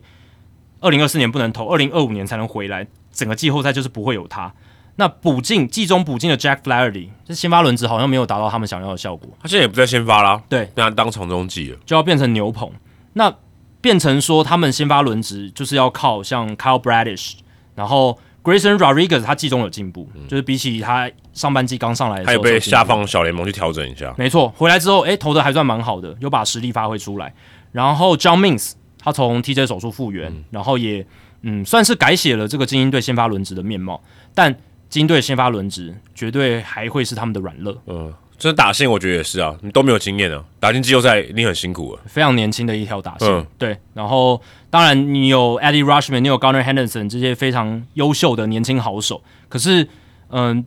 你靠这些人，或者是像 Ryan O'Hearn、Aaron Hicks 意外提供很不错的产出，但是能带着你们走多远，能带着精英走多远，这个很难讲。那全垒打也不是他们的强项，嗯，哦，这个不是他们的最强项，所以很重要的就会是特定情境的打击，就是得点圈有人，或者是呃两人出局以前三垒以上有跑者这样的情况，呃，这就非常重要，能不能发挥的出来？还好是精英队，其实在特定情境下，今年打击发挥还算蛮好的。今年得点圈的打击率是全联盟最高，然后还有就是他们不容易被三振，嗯，所以虽然少了这个全垒打的火力，可是至少他们在这个例行赛上面一些呃可以得分，然后基本功的一些情境，他们是有比较高频率的做到，而且呃跑垒上面他们表现也不错，一些嗯多进垒的机会，他们的把握度是好的哦，所以在这样的情况下，他们就是呃投手先发投手一个软肋，野手算是他们的强项，可是刚才 Adam 也提到，嗯经验值不是那么足够，会不会基本上这六队里面，我觉得经验值最少的。对啊，而且他们牛棚又少了 Felix Bautista，、他们一个很大很大的战力优势。当然，他们牛棚还是蛮强的，还是有 Yanir Cano 在后面，然后还是有他们季中补进来，像 Jacob Webb 也投的还不错。那当然，藤浪我觉得就是看情况了，因为他虽然有很好的火球，但是他还是容易挨打这样子。但是总而言之，他们绝对是有一定的强度跟实力在，只是跟最巅峰的精英队，跟今年例行赛期间我们看到最巅峰的精英队少了 Felix Bautista，我觉得还是差蛮多的。而且现在以他们阵型，他们没有强力的终结者，先发投手也不够强，然后野手也不够，就经验不太不太够。这个我觉得是，也许是例行赛很好的一个队形，对可在季后赛真的超吃亏的。我觉得他的队形可能是美联这六队里面最差的，对啊，我觉得可能是最差的。那你也可以说是就是保送到这个四呃，就是四个保送到分区系列赛的球队里面，精英队是最差的，嗯就是整体的战力上面。那如果光芒队能够击败游击兵，他们再打到精英队的话，哇，其实是感觉比较顺的一个签表。对对，没错。对光芒队来讲，那你看国联这一边，费城人或马林鱼，你打败了彼此任一队之后，你要接下来面对的是勇士、欸，哇，很难打。这这这个这个轮刚好全部都是东区的、啊，都都是国联东区。哎、没错没错。那你说响尾蛇跟酿酒人他们赢家要打道奇，其实都很难。那美联这一边，游击兵跟光芒的赢家打精英，就相对来讲，哎、和善许多，就难度没有那么的高。那双城跟蓝鸟这两队，其中一队要挺进打太空人，我觉得其实不是那么好对付。对啊，不是那么好对付。对太空人应该是这里面最强的，我觉得。对，在美联的整个不管是他们经验值，然后可能在季后赛临场发挥，然后在可能可能就是说，呃，你对于他们这个每一个单一选手个人能力上面，可能都会更有信心哦。那除了这个季后赛要开打，例行赛也结束了嘛？这个是一定会同时发生的嘛？例行赛结束，季后赛开打。那今年呢，也不知道是我的错觉还是真的就这么多名将，感觉退休的很多了。Miguel Cabrera 我们上一集已经聊过了啊。那 Adam Wainwright 也很幸运的，或如他所愿的拿下了两百胜哦，这非常不简单。他其实我看今天报道是他已经有受伤了，嗯，他带伤头的，而且他之前拿下一百九十八胜之后，投了十一场比赛，一胜未得，嗯，输了十场，嗯，非常惨。所以当时大家可能觉得啊，他可能可能算了吧，对不对？你看还还差两胜嘛，呃，一九九跟两百，没想到最后两场先发拿下两胜，哦，就刚好两百胜达标这样子，所以让 Eddie Wainwright 可以安心的退休，哦，因为他也没有季后赛可以打了嘛。我想聊一下 Miguel Cabrera，他最后他这场比赛他很特别，他是打 DH，但是他最后面因为要让他上场接受欢呼嘛，让他把 DH 取消，让他去守一垒，然后真的好巧不巧，他一上去守备的第一局就打一个一垒方向滚地球，他自裁垒包出局，对。然后踩完以后就全场欢呼下场。我没看过这种结局、欸，对，很很很少见，因为第一个你打 DH 代表你不用守备嘛，没想到你会被换上来守备，而且马上你就有球，嗯，而且是你自己处理的球，还不是什么游击手传给你的，对啊。蛮特别的一个一个情况。守护者 Steven 矿写了一个很好的剧本啊，也促成了这一切发生。但是我有听那个 AJ Hinch 的访问，他是说这一切就是那一天，其实他们就预定要排 Cabrera 上去守守备备，这是他们已经有蛮有巧思的。对，这个其实有精心策划、哦，因为大家都知道 Cabrera 今年就是要退休嘛，他已经两年没守过一垒了，对啊，对啊，对啊，所以 AJ Hinch 他早就已经有想好这件事，然后也有跟 Cabrera 谈好说，那一天就是要让你上去守备这样子，让你接受欢呼，对，都有心理准备。那实际发生的一个情况也还不错，诶、是一个非常好一个收尾，嗯非常好。对。他至少没有漏接，如果他漏接很尴尬。有点尴尬，但因为有提前告知 Cabrera，所以他知道他会做这件事，他有一些准备，这样子，对所以这样也是蛮好的啦。然后那场比赛，那个守护者的 Angel De La Santos，、这嗯个后援投手，他对 Cabrera 投了一个保送，然后现场就有嘘声嘛，嗯，对，但 AJ Hinch 是说他觉得 De La Santos 有点太紧张了，哦因为他说 De La Santos 是一个速球好球率非常高的投手，嗯当他看到是 De La Santos 要面对 Cabrera 的时候，他就觉得哇，Cabrera 应该至少有好球袋里面的速球的好球可以打哦，应该是有机会看能不能在生涯最后打一个全垒打，在一个全垒打或安打之类的。诶，结果看到 De La Santos 似乎是有点紧张吧，就是这真的感觉是可能 Cabrera 也是他从小看到大的一个偶像之类的，他可能有点紧张，所以也算是一个嗯，你会说有点可惜吗？但是也算是一个小小的差距，就是他投了一个保送，然后让现场球迷有一些嘘声，因为照理来说，那个情况下其实投手是可以去成全这样子的名将打者，因为对守护者老虎来说都是没有意义的比赛，对不对？那当然对投手来讲，你被打安打，你的成绩当然会下滑一点，可是就一支安打，对不对？就那也还好嘛，而且对方是一个就是准名人堂级的打者。那过去我们听过一些案例，都是诶、可能某个准名人堂选手或某个伟大的选手，他最后一个打席，对方的投手会 groove a pitch 哦，就是让你打，让让你轰，就这样 Adam Wainwright 丢给 Jeter 对啊，对啊，类似像这种。明星赛的时候，对啊，所以呃，当然那是明星赛，那个不一样，那个那个数数据没关系，我也能理解，可能 De La Santos 他可能还是想要就是认真去比赛，这样子帮自己的成绩再做一个比较好的一个收尾。哦。但是如果可以这把这个故事写得更好的话，也许就是那个打席如果能够是一支安打，对不就对直接让他退场了，对啊，就也不用上去守备了，也不错嘛，这这也不错啊。其实更好，对啊。那个也蛮不错的。毕竟卡布瑞拉还是以打击为著称嘛，嗯对。吧？还还是以打击为著称。不过那一天其实我觉得老虎队的安排啦，AJ Hinch 的安排，我觉得都蛮用心的啦，包含诶让卡布瑞拉他的小孩子宣布他在第一局的上场。跟 Steve Vogt 一样，Stephen Vogt 我们去年有聊过嘛，嗯。他例行赛生涯最后一场，他也是小孩子宣布他上场，就我觉得还蛮贴心，蛮蛮有趣的，蛮蛮蛮感人的，对吧、然后呃，Adam wainright 他有跟他的家人说，他如果退休的话，他想要呃，就是就给他们在家里养只狗这样子。结果红雀球团也非常的呃有就是有巧思嘛，就是在那一天最后一场比赛的赛前退休仪式上面，真的送他了一只小狗这样子，对吧、我觉得这些就是球团你有没有在用心看待哦你的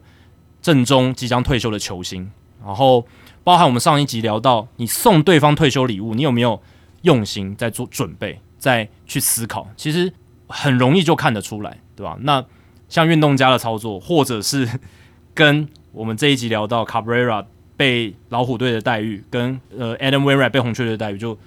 哦差差的比较多对，而且红雀队感觉好像 Adam Wainwright 说什么他就做什么，还有他开演唱会，对啊，对。演唱会也有，对啊，上场打击也也拎个球棒上去，还两次，嗯。还两次，因为最后一场也没什么意义了嘛，然后就也让他再再上去打一次，再接受欢呼，也对于球迷来讲不错啦。对啊，我觉得是蛮好的，而且我觉得对 Adam Wainwright 来讲很重要的是，他这个两百胜最后还是有拿到，我就就觉得没有缺憾了、你就不会说啊一九九差一点点那种感觉，嗯。有拿到这个两百胜，我觉得是把他这个生涯那个圆圈最后一点有补起来，圆满是一个圆满，但他至少他可能不是名人堂球员，可是至少要两百胜投手。他是 Hall of Very Good，他就是呃非常好的选手，但是可能跟名人堂差一点点，因为他今年其实老实讲很不顺嘛，刚刚有提到他今年因为暑期部受伤、肩膀拉伤、打打停停，而且后面也是带伤上阵，场上的投球内容也真的很烂。那其实你到季中的时候，你一度会觉得说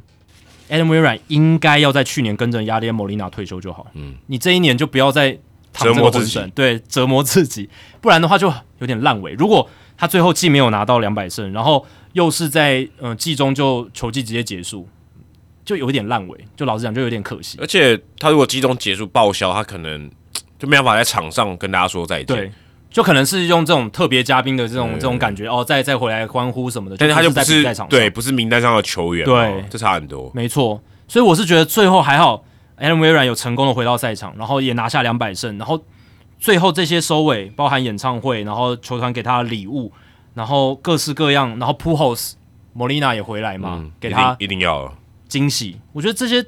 就是让这一切看起来很让人心满意足的感觉，会让人有一个满足的微笑，对吧？那你刚刚有提到说今年感觉特别多这样子的一个情况，我觉得也是因为今年这一些戒退或者可能就是要离开赛场的这些选手，很多都是我们诶可能刚开始看棒球，或是已经看棒球很久，然后他们变成很有名的选手，然后一路看到他们球技或者说生涯整个结束，我会觉得这种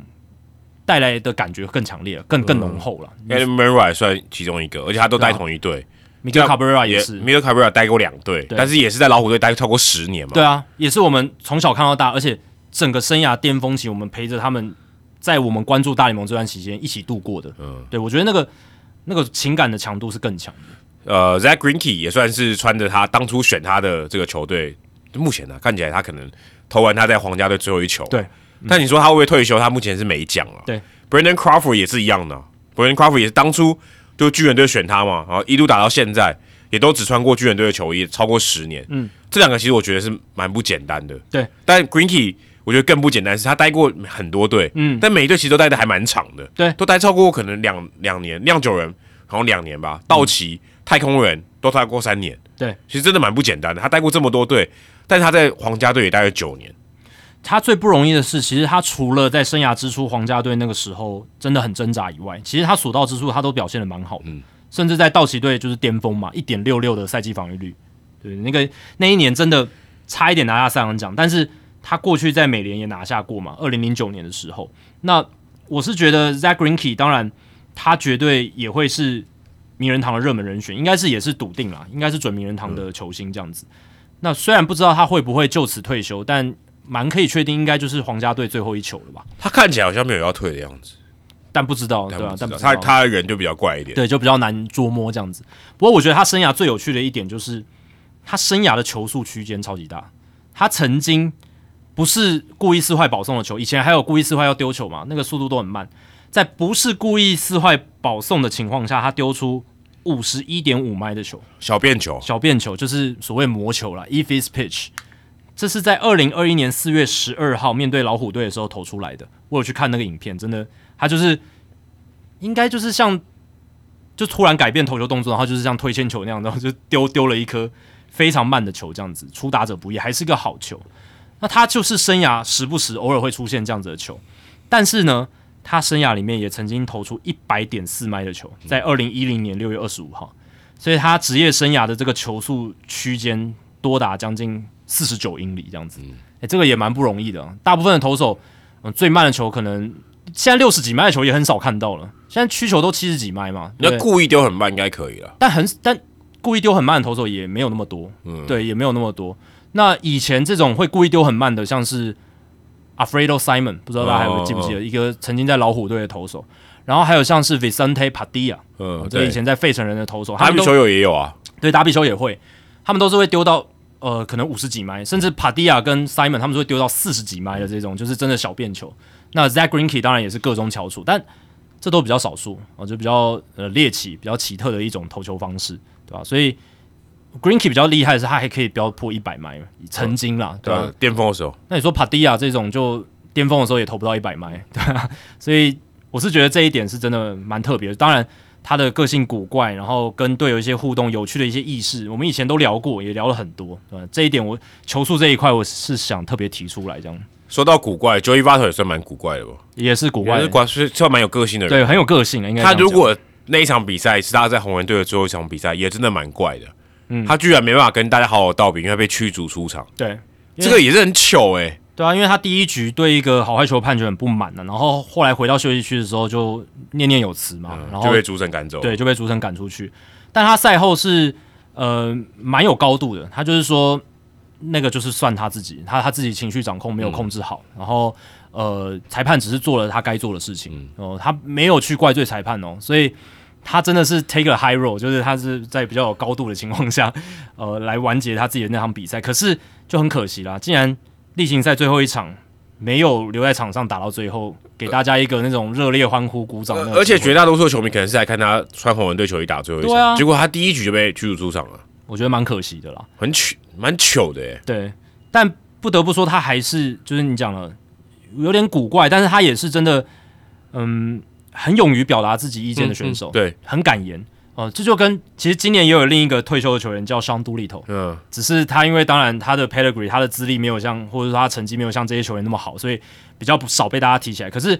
商都利头跟 Joey Votto 都是那种非常敢言、非常敢在媒体上面表达自己意见的选手，没错没错。对，那我觉得这是很可贵的，尤其是在棒球界了，因为棒球不是 NBA，而且他们都还白人呢，这更难了。没错，更难得，因为通常啦，我们这不是什么刻板印象，这是事实，就是在。MLB 的白人球员，他们大部分就是 play the game the right way 嘛，然后低着头打球，你就是态度要好，嗯，就是呃，Freddie Freeman 或者是 Derek Jeter 可能就是这种代表人物。当然，Jeter 是黑人，对，Jeter 不是白人，Jeter 是黑人，可是他某种程度上是代表这种 play the game the right way 的人物。然后不要在媒体上面呃太招摇，不要太表达自己等等这样子。但是 Vato 跟 Sean Doolittle 就完全不一样，而且他们会去为了一些社会上的事件勇于发声，对，没错，对，然后。呃，运用自己的影响力吧，运用自己的舞台，然后去促成一些社会上的影响。我觉得这是很很很好的一件事。而且莫场也不太管人家怎么想。嘿，对对对对对，你想讨厌我没关系，你就讨厌我吧。但我就是要把我相信的说出来，这样子。但基本上，其实杜立头跟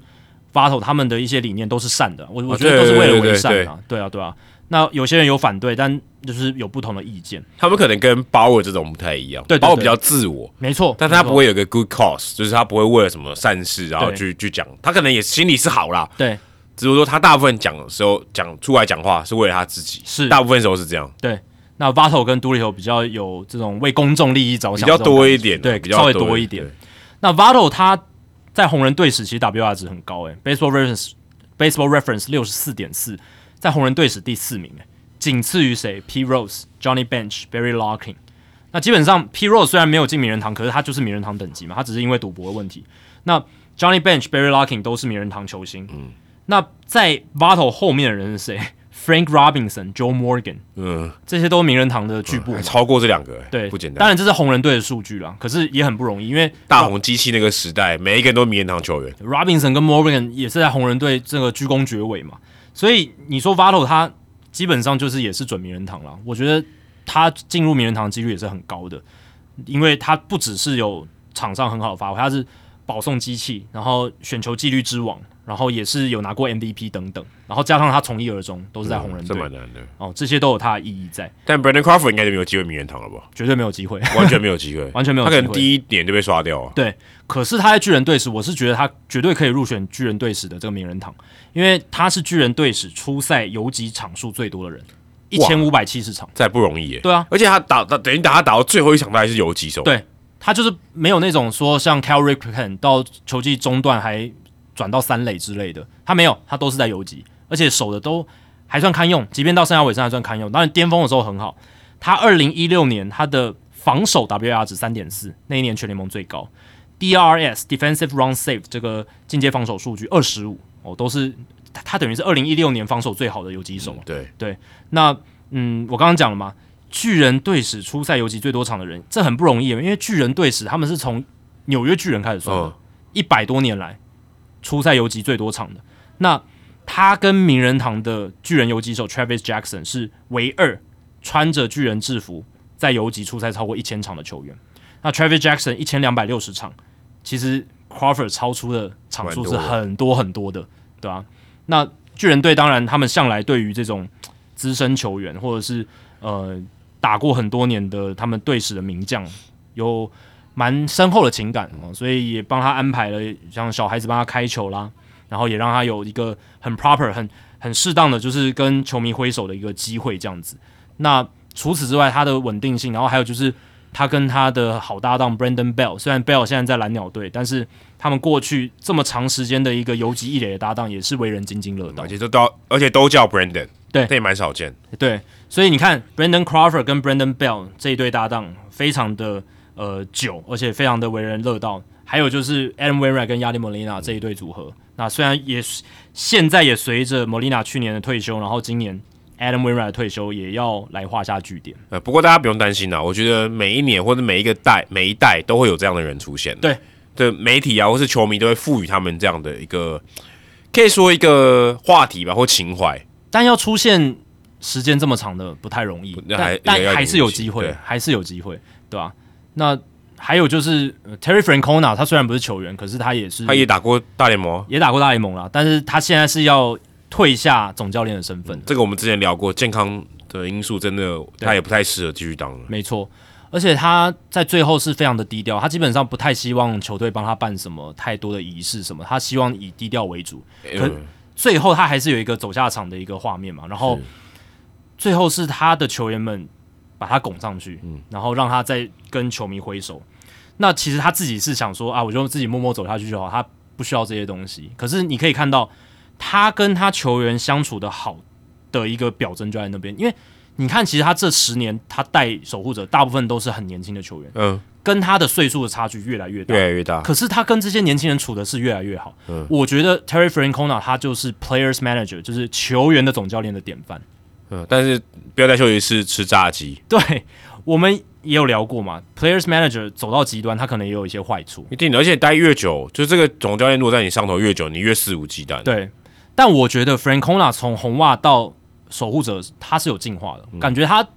即便还是球员非常喜欢喜欢的那个爸爸的感觉，那个老大哥的感觉，可是他感觉有把那个休息室 hold 的还蛮好的，至少我们在。他在不管印第安人守护者这段期间，没有出现类似他在红袜队尾声那种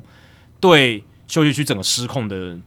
传闻或者什么，基本上没有。我觉得跟他的这个旗下的老大哥们，就是这些比较资深的球员的个性有关。对，你要说像林多尔、像 Jose Ramirez，可能就不会这样搞。对，我觉得这是一个很大的重点，就是因为在红袜队，就是二零一零、二零一一年那个时候，其实那时候红袜队就是大球星嘛，很多大球星，很多的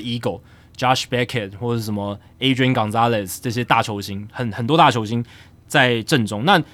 这么多高自尊心球员、高历史成就的球员在队中的时候，那你又是一个嗯相对来讲管的比较松的 Players Manager，那可能就有可能对休息室失去掌控。诶，但是到了印第安人跟守护者，其实都是以年轻球员为主。好，就算是领舵或 Jose Ramirez 来好，他们也是极少数的这个领领导者，而且他们个性上就是你刚刚讲，真的是比较和乐融融型的，对，对，很好相处型的比。较不会说大家听会好像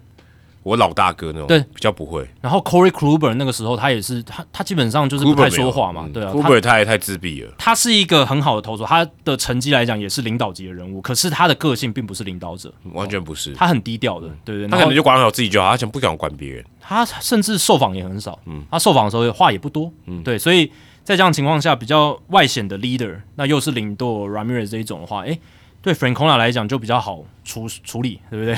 然后 Shan Bieber 可能也是这样子一个选手，对对所以对于 Francona 来讲，至少最后在印第安人守护者，感觉起来他是真的待的蛮开心的，而且现在要待十一年，以最近这十年的总教练来讲，这十一年蛮难的诶。你看教士队这几年就换了几个总教练，对，我们刚才讲，一年里面大概就被开除五个总教练了吧？你要保住一个很难，每年要保住都不容易嘞。你看这几年天使换了，从 Mike Sosha、Brad Osmus、Joe Madden，然后 Phil Nevin 现在也掰了，随便一数就四个以上。对啊，你说要让他待超过，我觉得现在超过五年都不容易。对，而且基本上 Francona 他是想要带的话，那个印第安人，呃，守护者绝对还是让他带的。就是 Mark Antonatti 也讲了，就是他想带就给他带，对不对？那只是因为他健康的因素。那 Terry Francona 他自己也说，其实他是真的很舍不得，因为他带这一批年轻人，他带的很开心，他真的是很有成就感。要不是身体的因素，他是绝对还想要继续带的，对吧？那就是非常可惜，就是嗯，身体健康因素还是以健康为重，但是他的历史地位，然后他的影响力，还有球队球界对他的评价都是非常高。那他未来以总教练身份入选名人堂，我觉得也只是时间的问题而已。而且他拿过两座世界大赛冠军呢。而且这个这个基本上，我觉得可能也接近名人堂总教练了。其中一座是历史级的嘛，那还第一年代，对啊他接下 Grady Little 马上第一年就打破魔咒了。史诗级的，就是二零零四年打破贝比鲁斯魔咒的红袜队总冠军，然后零七年红袜队再夺一冠，而且守护者在二零一六年那个时候跟小熊拼世界大赛，也是他带的。虽然最后没有拿下总冠军，但是那也是守护者魁违非常多年，一九九五年以来第一次打进世界大赛。是对啊，那那个也是非常不容易的一件事情嘛，对吧、所以呃，Terry Francona 他虽然现年才六十四岁哦，可是应该就是总教练生涯要画下句点。但我是觉得他应该是非常有机会哦，就是挺进到名人堂。他搞不好健康状况处理一下，搞不好跟 Bruce Bochy 一样回来，但可能难度比较高。我觉得不无可能，但是就是要看他身体调养对啊，怎么样。如果他调养的 OK 了，搞不好会愿意回来。因为他也是真的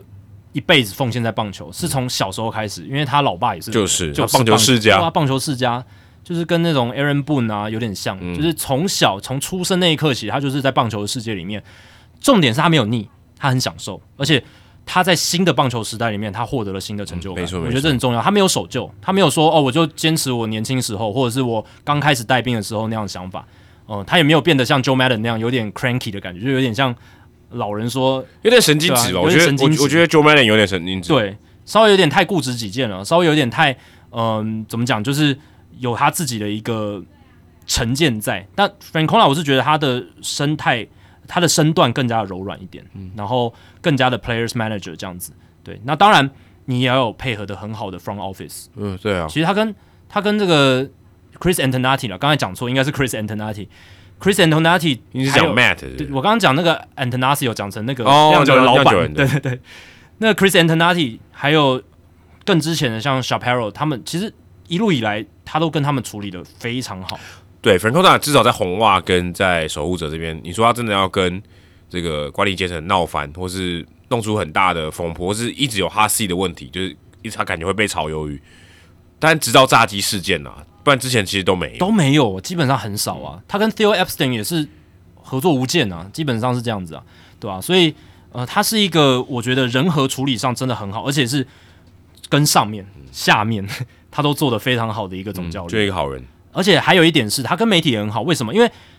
我们我们之前在春训也有遇到他本人嘛，然后他有开记者会什么，你你听到了可能更多。他其实，在接受媒体访问的时候，他给出的东西通常都是有一些内容的，然后比较不会太多的陈腔滥调。然后这也是有一些媒体记者他讲他的好处的一点，是他，而且他也比较爱开玩笑，对他比较幽默感。就是会让你工作过程中觉得比较有趣哦，就不是说哦，每次总教练来都是讲差不多一样的东西，他也会有，他也是像那个 Coach 球一样会有京剧的。哎、对对 对，京剧对，然后他也知道媒体想要什么，然后要有一个很好的互相尊重合作的关系，我可以给你们什么样的内容，这样子，对吧、所以这是一个蛮不可多得的一个好的总教练呐、但没办法，这个健康因素啊，总是要休息吧，人命还是比较重要。对啊。那说到人命比较重要，就 Tim Wakefield，我觉得可以稍微提一下，因为他也是过去 Terry Francona 的子弟兵嘛，然后结果诶五十七岁的年纪就英年早逝啊，可以这样讲。对，确实还是，其实现在以五十七岁的年纪来去世来讲，是真的比较早一点。对，以现在的医学来讲，而且我觉得这先前发生一个插曲，就是 Kurt Schilling 他在一个 podcast 上面透露了 Tim Wakefield 的病情。这老实讲很不道德了，因为这个是在他们的家人，就 Wakefield 的家人没有同意的情况下，他就自个儿就这样直接讲出去。不过如果以节目制作人的角度来讲，我不确定他那个是 live 的嘛，他那个时候 live，如果他是 podcast，照理来讲应该把它剪掉，嗯，因为这东西像我自己在做的时候，有时候可能来宾在聊天的时候会聊到别人的一些身体状况。嗯，嗯。身体状况，可是你没问过他嘛？如果今天他是你的家人对，maybe that's fine。我觉得健康都的东西都算是私事对，就是他，你聊到别人，哎、你的朋，我们共同的朋友的健康状况对，那个不好嘛，因为你公开的嘛，对。对吧？因为你 p o d 是公开的，对。你可以讲啊，但你要把它剪掉，对对，你就不要公，不要不要不要把它是散布出去。暴露出去，对。所以我觉得这个也许，那如果他是 podcast 的话，应该要把它剪掉，对，我觉得如果是有后置的话，这一段应应该要拿掉才对，应该要拿掉，对。拿拿掉不影响嘛。对，那呃 s h i l l i n 讲的是脑癌嘛，嗯。可是这个是 Wakefield 家人没有去 confirm 没有证实的事嗯。情，所以其实有些媒体直接写脑癌，这是我觉得不正确，因为这个是没有经过他们家人证实的。对，那呃就只能说他因病去世这样子，但总而言之就是很突然，因为之前没有任何的走漏风声了，就除了而且他 e r h 而且他最近这一两年其实还是有在工作啊，还是有在工作的。有在一些公开场合露面都有嘛，对啊，所以其实是真的有点吓到大家。但 Tim Wakefield 跟我们刚才聊到的 Adam Wainwright 有一个相似点，就是他们都是生涯正好两百胜。哦，对耶，对他也是，还蛮有趣的。然后当然他最为人所知就是蝴蝶球投手嘛，可是我觉得大家不知道的是，他其实是目前仍然是红袜队史先发场数、投球局数、面对打者数最多的投手，因为他很省力，很耐投。他投了四百三十场先发，三千零六局，面对一万两千九百七十一名打者，都是身穿红袜队的制服，这是红袜队史第一。对，然后也是刚才提到二零零四、二零零七年红袜夺冠的成员这样子。而且很有趣的是，当天消息出来的时候，水手队的投手 George Kirby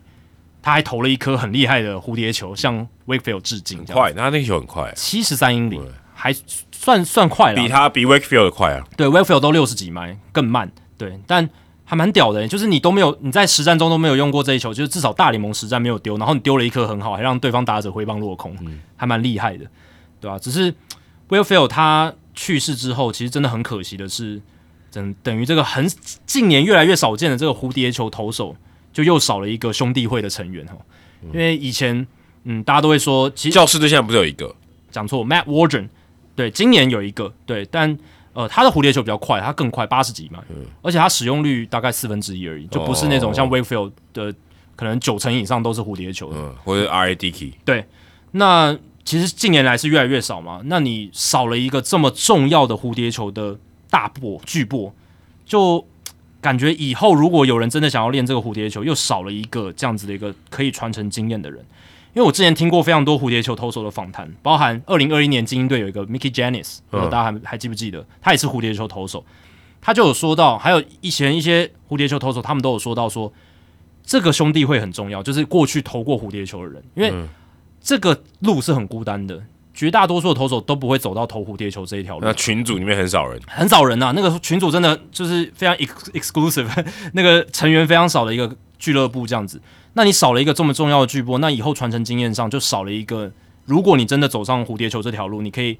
问的一个很好的一个前辈。因为威菲尔他又是一个很 nice 的人啊，又是会倾囊相授，会不藏私的把这些蝴蝶球技巧传授给下一代的人，对吧？那少了这样的人就很伤很伤了，因为 Willfield 他以前生涯的时候，他也是受到更早的蝴蝶球大前辈 Charlie Huff 的指导，对，也是受到了很大的帮助。这样子，就基本上都是可能你真的找不到路，我才会这样做。真的，R D K 也是这样嘛，然后 Wakefield 是气打从头嘛，对，气打从头。所以基本上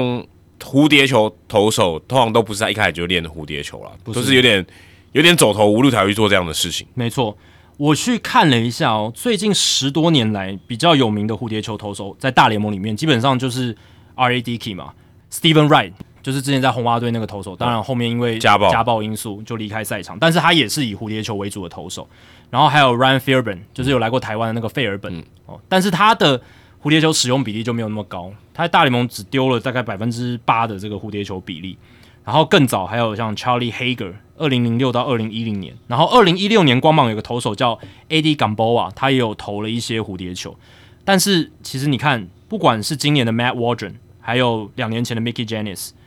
大部分的这些蝴蝶球投手，他上到大联盟的时间也都不长，也都蛮短的。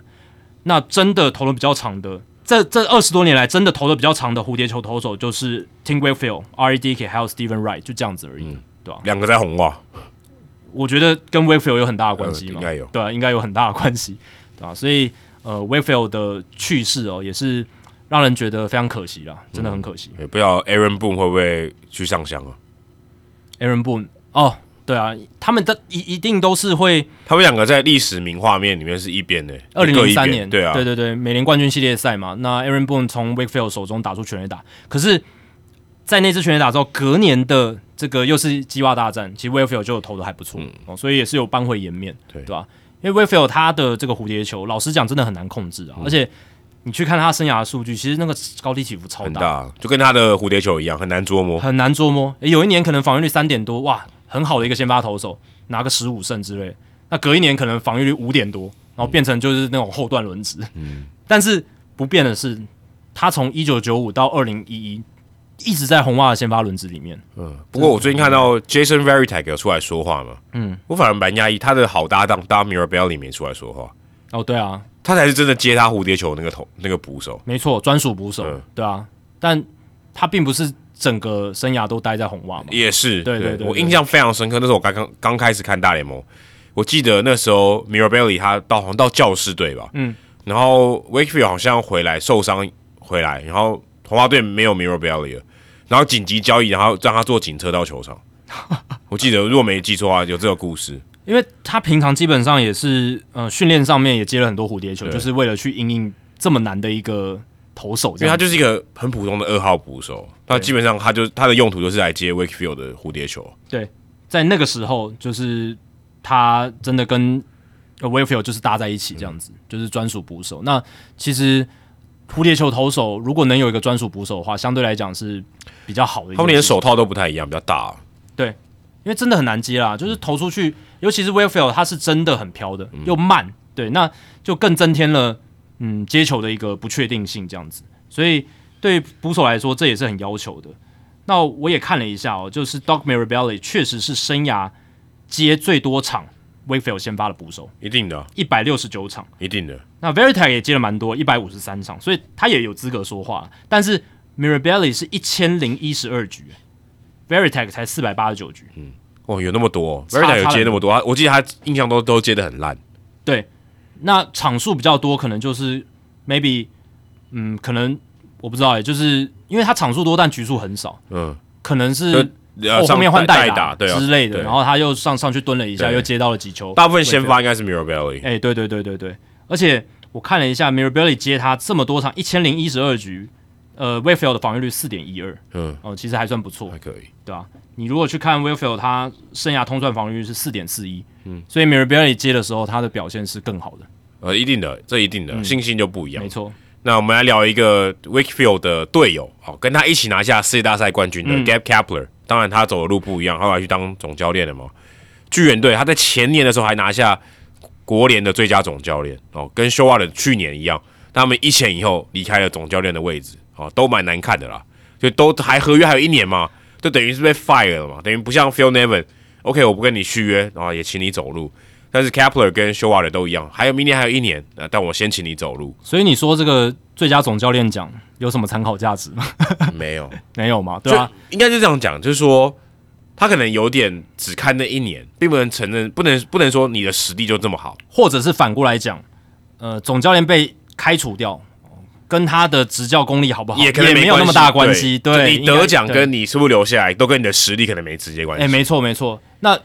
我刚刚讲的那个例子，就可能是，其实这个总教练可能是真的蛮会带的，可是他被 fire 并不是因为他带的不好，就是就就这样。那也有可能是他拿最佳总教练，并不是因为他带的好，只是因为他刚好球队战绩好。对，就像 Matt Williams，嗯、呃，他也拿过最佳总教练，可是很快的就就没了就就没了，对吧、隔年就没了，对，类似的概念了。对，所以这个真的很难讲哦。你看拿一百零七胜，跟去年 s h o w a t 拿一百零二胜，隔年说烂就烂。对 s h o w a t 可能还呃还烂的比较快一点。那个 Gap Kapler 至少中间还隔了一年八十一八十一胜的，对不对？所以还八十一胜八十一败的一个战绩，但今年低于五成，所以对啊，我觉得被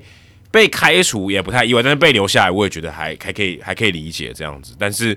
呃，可能 Zaidi 觉得呃他可能要当一个代罪羔羊吧，要换一个人这样子。即便 Kepler 可能带的也还 OK，可能并不是真的特别差，或是真的可能有一些人和的问题，或是可能嗯真的管不住球员了，也没有哦。但 Kepler 没办法，战绩不好就是要下台了。对，我是觉得 Gabe Kepler 他一定还会有下一份总教练工作啦。他现在才四十八岁而已，而且，嗯、他在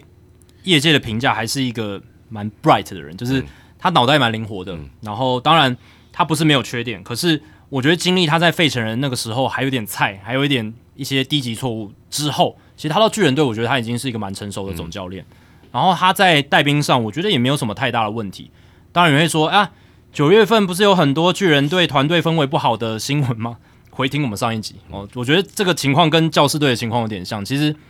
我觉得就是一时战绩不好低潮，然后球队都会呃记者啦或者是球迷都会想要有一些答案，都要有一些解释，那最后就走向了就是哇团队氛围不好因为，因为这个你没办法查证，对啊，而且废话当然不好嘛，因为输球的时候大家谁会开心的起来？那个休息室谁会在那边忽然那边乱放一些很很轻松的音乐什么之类的，对不对？所以我是觉得那个都是有点像去为事找事，为为为为了找到一个解释而去呃给出来的一个解释。那 Gabe Kapler 他本身并不是嗯、我觉得带兵差啦，或者是失控了整个休息区而被 fire，并不是这样子的一个因素。而且我看了一下，就是 The Athletic 他们的巨人队的作家 Green Brisby 哦，他是非常资深的这个巨人迷，而且也 cover 巨人非常久了。他就说，其实总教练这个职务啊，最大的一个工作的重点，或者最大的一个目标，就是 要确保哦球迷是开心的哦。或者是说他的这个职责的去留，通常跟球迷开不开心有很大的关系，对？就是负责任的，就是负责任、政治责任的概念。那球迷不开心，不管你到底带的好不好，或者是逻辑上到底对不对，诶，球团需要有一个负责人。嗯，那最后就是这个总教练来走路，这个太太频繁了。这个，因为你就想，如果今天是一个主将，他投的不好，打的很烂，你不会马上叫他走路哦。那你想要做一个行为、做一个动作的时候，你就直接打总教练开刀就好了。最最简单，最简单。对，因为绝对球队打不好，其实绝大多数的情况都是球员自己没有发挥好啊，对啊。啊，你总不能说啊，今年打不好，我把整组阵容都换，不可能嘛，对不对？那而且老实讲，呃，巨人队的阵容也没有烂到那个地步，对不对？他们其实还是有一定的实力，但是今年巨人队战绩不振，或者去年巨人战绩不振。关键还是在于说，他们整体的阵容的素质或球员素质没有那么好嘛？然后年轻的球员没有跟上来，对，没有养出来一个大物的新秀。那今年是有像这个 Louis Matos，然后还有就是 Marco Luciano 这样子的年轻好手，可是他们也不是说一上来就大爆发嘛。嗯。然后呢，这两年其实最大最大的关键，我看 Brisby 的文章，他还是写到就是缺乏农场自产培养出来的明星级球员。这是最大的关键。你看巨人队夺冠那十年有谁？很多。啊，Buster Posey 是最大的嘛，Madison Bumgarner，Crawford，Crawford 也是嘛，Brandon Belt 嘛，这几个都还蛮好的。但最近几年，你看他们的诶选秀榜眼 Joey Bar，嗯，没有打出来，而且很很糟糕。那现在被 Patrick Bailey 给取代了。对，但 Bailey 他不是那种大物嘛，他守的还不错，可是他打击就没有到那么的好。比较抱歉，他并不是。你会视为哦，我要舰队基石的那样的球员，所以简单来说，今年或者近年巨人队一个比较大的问题是，他们缺乏自产农场养出来的明星级基石的球员，目前还没有，还没有。那加上呃，发生在底，他确实是有做一些自由球员的签约，有一些交易等等，但都不是那种明星最大明星级的。Carlos Correa 差一点哦，对他，他们其实休赛季要做的就是。上一个休赛季本来想要签 Aaron Judge 或者是 Carlos Correa 都没有，就差一点都没有达成。那变成说，诶，你上个休赛季最大的补强是 Mitch Haniger，嗯，是 Michael Conforto，哇，那落差很大。那更早之前可能是 Jack Peterson 哦这样子的选手，他们不是差的球员，其实都都还算 OK，都还不错哦。可是你要球队要强，你基本上还是要有那种核心，还要要有那个强棒或者是强头。当然他们强头有有 Logan Webb，对不对？然后阵阵容的核心在投手这一块是在的，然后终结者自产培养出来最好的就是卡米罗·斗爆，就不管野手投手最好的就是斗爆，但就是他而已，嗯，对不对？那其他的话就真的是，嗯，没有到这么理想的水准。所以你看，二零二一年的巨人队那个时候，为什么大家说巨人队非常的出乎意料，也是在这里嘛？嗯，就是因为大家其实没有想到他们的那个阵容可以达到百胜级的球队，完全没有想到，但是因为那一年真的是各种天时地利人和的因素对于他们非常有利，运气的因素，然后加上嗯他们在教练团的布置上面有非常多的教练，然后可能真的克制化训练是有一些帮助的，但同样这也有可能是哦你为他们的成功找一个理由。但当时还有高斯门啊，其实投的真的不错，所以他那个时候找来高斯门改的很好，对，让他等于有第二春这样子，没错。对啊，就是有一些因因素存在，让他们那一年真的打得非常好。可是这两年就是在补强上面，然后在开发明星上面，是真的做的没有那么好，对吧？而且你说二零二一年的呃巨人队还有一个不一样，就是他们还有 Buster Posey 嘛？啊，对对，Buster Posey、Kevin Gossman 还有 Logan Webb 这三个哦主主力的核心。那 Brandon Crawford 那一年打的跟鬼一样，WR 值在六以上，这个也是大家没预期到啊。那时候大家都觉得 Crawford 已经在走下坡要退了，对吧？然后 Brandon Bell 也打了 OPS Plus 一百六，就都是一些怎么讲，就是刚好很多球员都一起高潮，嗯，然后都集中在那一年，嗯，所有最有利的一些条件跟因素都集中在那一年，才缔造了那一年一百零七胜的一个赛季。所以搞不好 Kepler 其实也没做什么事。对啊，那一年打特别好，你说跟 Kepler 有什么太大关系吗？就莫名其妙拿了年度最佳总教练。对，然后那那你说这两年的一个不温不火，就是大概联盟平均值的这样子的巨人队。其实才是大家对巨人队的一个预期嘛？对，因为其实你如果去看季前的战力分析或预期，你会看到巨人队其实他的不管是季后赛率或是胜场数的一个几率，大概就是五成胜率上下。FanGraph 在例行赛开打之前给巨人队今年的胜场预测是八十三胜，其实跟他们最后差不多，差不多，差不多。对，所以其实你看这几年，其实预测系统给他们的预测大概就是五成胜率上下的球队。那二零二一年反而是比较异常的巨人队。对你这样看下来的话，这两年反而是以巨人队他们季前的阵容来讲，比较符合他们预期的一个成绩。诶，所以如果你想要保住工作，你不能打太好，诶，反而会会有一个落差，设定一个太高的标准。对啊，因为你觉得落差很大嘛。对，你人家对你的这个 bar 就设的比较高。对，所以你一旦衰退，人家觉得啊你不行了，给我滚。而且二零二一年结束之后，Gabe Kapler 就被延长三年约。对，哎，结果这个约也还没结束，他就被炒掉了。嗯，那那个时候就是因为，哎，他树立了很高的标准，然后球队也打得特别好。那管理团队还有老板想说给他一个奖励，哎，三年的一个续约，就走了两年而已，就结束了。那我会觉得今年。Cabler 丢工作很大一部分就是下半季，还有特别是九月份的一个崩盘。巨人队在九月份战绩八胜十六败，是我觉得是最大因素。你没有你要拼季后赛，你不能打这种成绩啊！哎，对啊，因为他们就是有机会嘛，本来是有机会拼国联外卡，结果就是因为九月份战绩太差，所以被排在这个季后赛的大门之外。而且你看哦，其实他们在季中的时候，在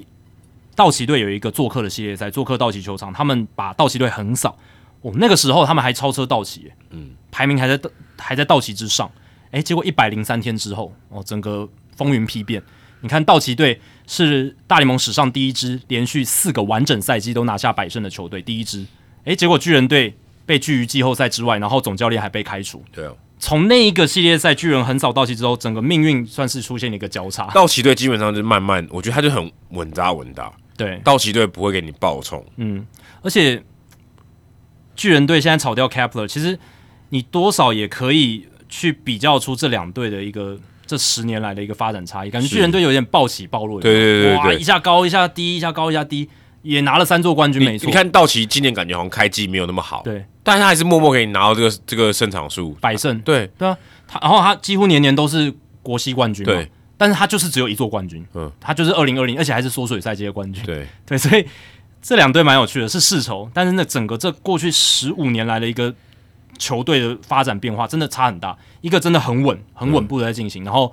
然后巨人队就是一个暴起暴落、暴起暴落。对，巨人队也可以跟道奇队一百零七跟一百零六胜，对不对？对啊，对啊。但是他也可以烂到只有八十几胜，没错，打不进季后赛，对啊。而且这一个 fire 人其实很不寻常，因为这是巨人队史自从一九八五年的 Jim Davenport 以来第一次有人在合约还没有到期的情况下。就被开除哦，就是总教练的部分啦。对，这是一九八五年到现在多久了？哇，三十八，三十八年了，对吧？那那个时候是呃，Roger 呃，Jim Davenport 被开除，然后换 Roger Craig，Craig 做到一九九二年合约到期之后，他们换成了 Dusty Baker，Baker 九三到二零零二年。合约到期一样是到期，因为那个时候呃，他们世界大赛没有打成功嘛，对，输给天使，那顺势就换了一个总教练。那时候二零零三年上任的是 Felipe 阿路，嗯。零三年做到零六年，合约到期之后再换，就换成了 Bruce Bochy。嗯，零七年直接做到二零一九年，那也是合约到期嘛？因为那时候 Bochy 本来想是要他也想退了，对，所以 Kapler 等于是这将近四十年以来巨人队第一个，哎，合约还没到期的时候就把他开除掉的总教练，所以代表说他们算是有点像跨出了自己的舒适圈来做这个决定，但。我觉得这就是就是他觉得这个时候一定要做这件事情，就是要给大家一个交代。我反而觉得还好，就是是不是合约最后一年，或是合约还剩两年，或是 Phil Nevin 这样子，合约到了，反正我也不续约了，我也不跟你谈了，就给我滚。嗯，我觉得对我来讲，我觉得差差不了太多。对，但是你看 David Stearns 进到大都会，他就直接先换了总教练，也是在合约还没有到期。然后，呃，当年 f a r h a n Zaidi 是在二零一八年年尾的时候加入巨人，他也没有一开始就把。Bruce Bochy 直接炒掉，牌子太大了。对，但我觉得说话的牌子也对啊，说话也蛮大的。对，所以这就不一样嘛。那个时候 Zaidi 进来，可能当然他初来乍到，而且他是一个算蛮以这种管理部门的领导者来讲，他蛮菜的，因为他之前都是在 Andrew Freeman 的手下嘛，然后在道奇队，然后更早是在运动家，他都没有当自己当头。那那一次是他自己当头，所以再加上巨人又是那么有历史的一个。球队，所以他可能一开始还没有那么大胆的，就是说马上就大大刀阔斧这样子。但 Stearns 他就是真的蛮，嗯，感觉是他有了老板 Steve Cohen 的全力支持，他话语权真的很大，完全是。而且什么可能 Cohen 自己也想换，对。而且 Stearns 他跟当年的 Zaidi 不一样的是，Stearns 他已经是有资历的总管了，而且他有成功，已经独当一面过了。独当一面了，所以我觉得这是差异啦。所以你看那个时候，Zaidi 他也是留下了 Bruce Bochy，即便他肯定是要自己的人马的，而且呃，他本来就跟 Gabe Kapler 有很好的关系。之前他们在道奇队的时候，对，当时扎伊迪他名义上是总管，当然上面还有头头就是棒球事务总裁 Freeman，可是 Kapler 他是当时的道奇队的农场主管，嗯，所以他们就是 Kapler 跟扎伊迪本来就有很好的一个共事关系，这样子。对，那后来 Bochy 他退休，那扎伊迪当然顺势也就找 Kapler 来，非常快，因为当时 Kapler 才刚被费城人炒掉不久，对，所以马上好像隔隔一年，马上马上都接了，我记得很快就接到了，对吧？所以呃，当然我是觉得扎伊迪应该还是想要 Kapler 继续带了，只是这是来自于球迷还有可能高层上面的压力，对，所以。呃，就变成说有点像是政治责任的因素，直接在找 Showalter 来解决了。我是有看到报道说，如果 Bob Melvin 被教室开除的话，有可能是 Bob Melvin，但是现在看起来 Bob Melvin 会被教室留住，对对吧？因为不然，如果 Melvin 被开除，那 Melvin 是一个很理想的人选，因为又是在湾区，他最熟悉的地方，之前都在运动家嘛。那旧金山现在也需要感觉啦，他们还是要拼季后赛嘛，那也要需要这种有资历，然后。已经就是很有这种成功经验的总教练过来之类的，对啊。那我是不知道下一个总教练来是不是一定就会比 Kapler 好，我就是觉觉得这很不一定，因为我们刚刚讨论的嘛，这跟 Kapler 他的执教能力，我觉得嗯不是那么大的关联性了，对啊。对，而且这个你说是要比他好，你要找到比他好的，你要怎么比啊？修瓦特要很难比啊，你修瓦特跟 Kapler 要怎么比？对啊，你说只有风格的差别吧，或是？适合怎么样的队伍啊？对啊，你说 Showalter 他在带大都会第一年就拿下超过百胜，对不对？那大都会队队史上能带领球队超过百胜的总教练没几个。那 Showalter 他他就是最好的大都会总教练吗？也不一定，对啊，也不一定啊，这真的非常非常难讲。所以我觉得巨人最大的病灶其实还是自家球员养成啊。我看到有一个资讯，就是这个二零二三年的巨人队哦。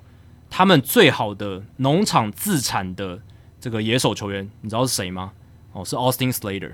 就是在过去十年来最好的农场自产的野手是 Austin Slater，一个很普通的中外野手，很普通。然后过去十年来第二好的叫 Matt Duffy，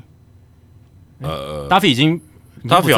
有啊，应该有在打，他是工具人，对，他就工具人，可是他就已经甚至连先发都谈不上了嘛，对吧？那过去当然巨人队有一阵子打的还不错，但也不是明星级球员啊，差多了。我说最近十年，所以 Crawford 就不能算了。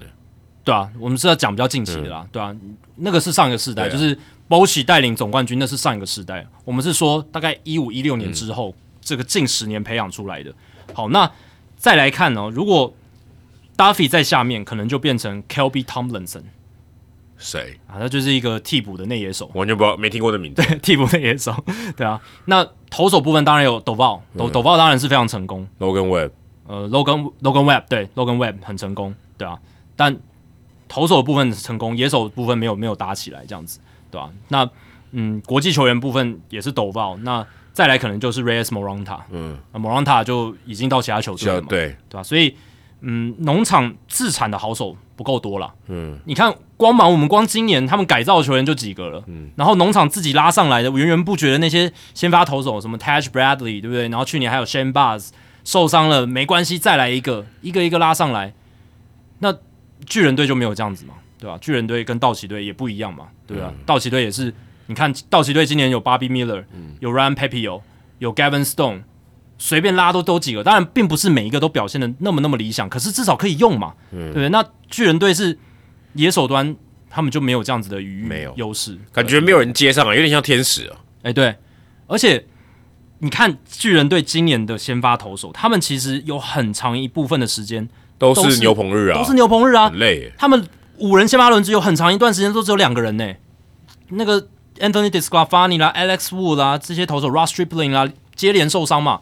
很少五个人完整的时候，然后有常常一个礼拜有三天都是我们刚刚讲的牛棚日。啊，当然牛棚人并不是真的全部每个人都只负责一两局，他会有个中间可能吃个四五四五局的，像 Shaman Naya 这一种，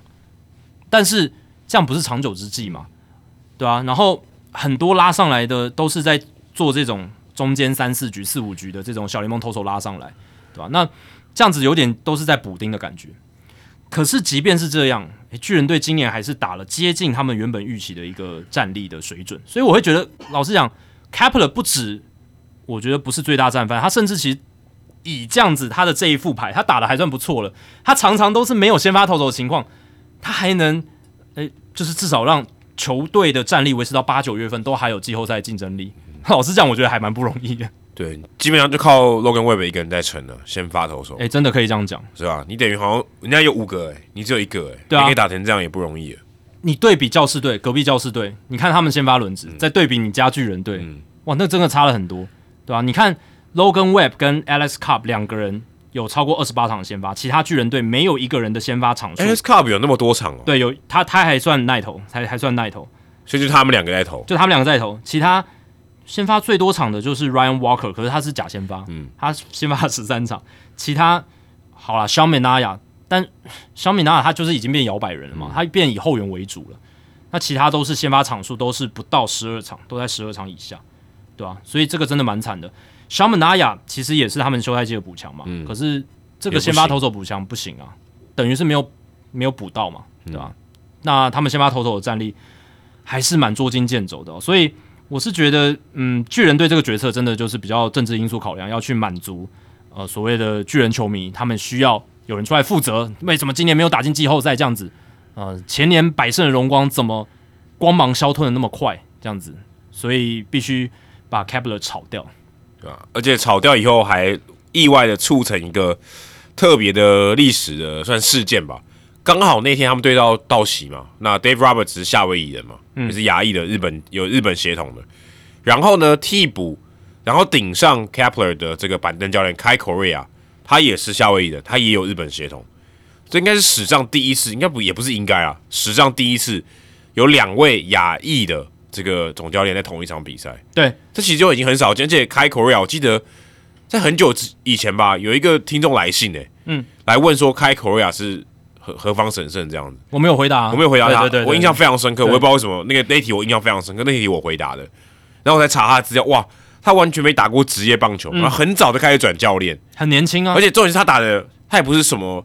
呃受伤，就是很强然后受伤，然后完全不能打了。他是一个非常非常普通的球员，普通到不行了，可能替补中的替补这样子，就居然变成当时应该是印第安人队的守备教练，后来被延揽到巨人队这样子。对，然后现在哎。因为 Kepler 被炒鱿鱼的关系，他变成战代总教练，所以一路以来，这个真的非常非常神奇。虽然他可能未来也不是总教练的人选，但至少他有担任过总教练一两天。他有待过了，他有待过了。对，这个会留下记录的。三十五岁而已，一九八八年出生的，比比 Adam 还年轻。对，比我还年轻，比 比 Adam 年轻，还蛮不容易的啦。他的故事也是蛮励志的。你没有打过职棒，可是你可以担任大联盟最高层级球队的总教练，虽然不是正式，但是。能站代都不容易了，嗯，这这很了不起的一件事情。你刚刚讲那场比赛，就是他跟道奇、跟 Dave Roberts 一起对战，是北美四大职业运动第一次两支球队对抗，然后带队的总教练都是亚裔，史上第一次哦。所以不只是棒球，棒球可能还容易一点哦。对啊，其他更难了，真的很难，对啊。所以从大学队的棒球队球员出身，然后没有打过职棒，教练生涯也是从大学队开始哦，带过他们。自己原本母校的大学队，然后呢，后来到印第安人，然后再到巨人队，这一个历程，老实讲，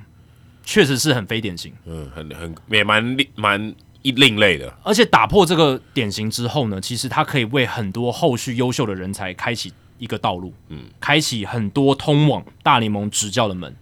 你就不一定真的要打直棒，你才能担任教练这件事情。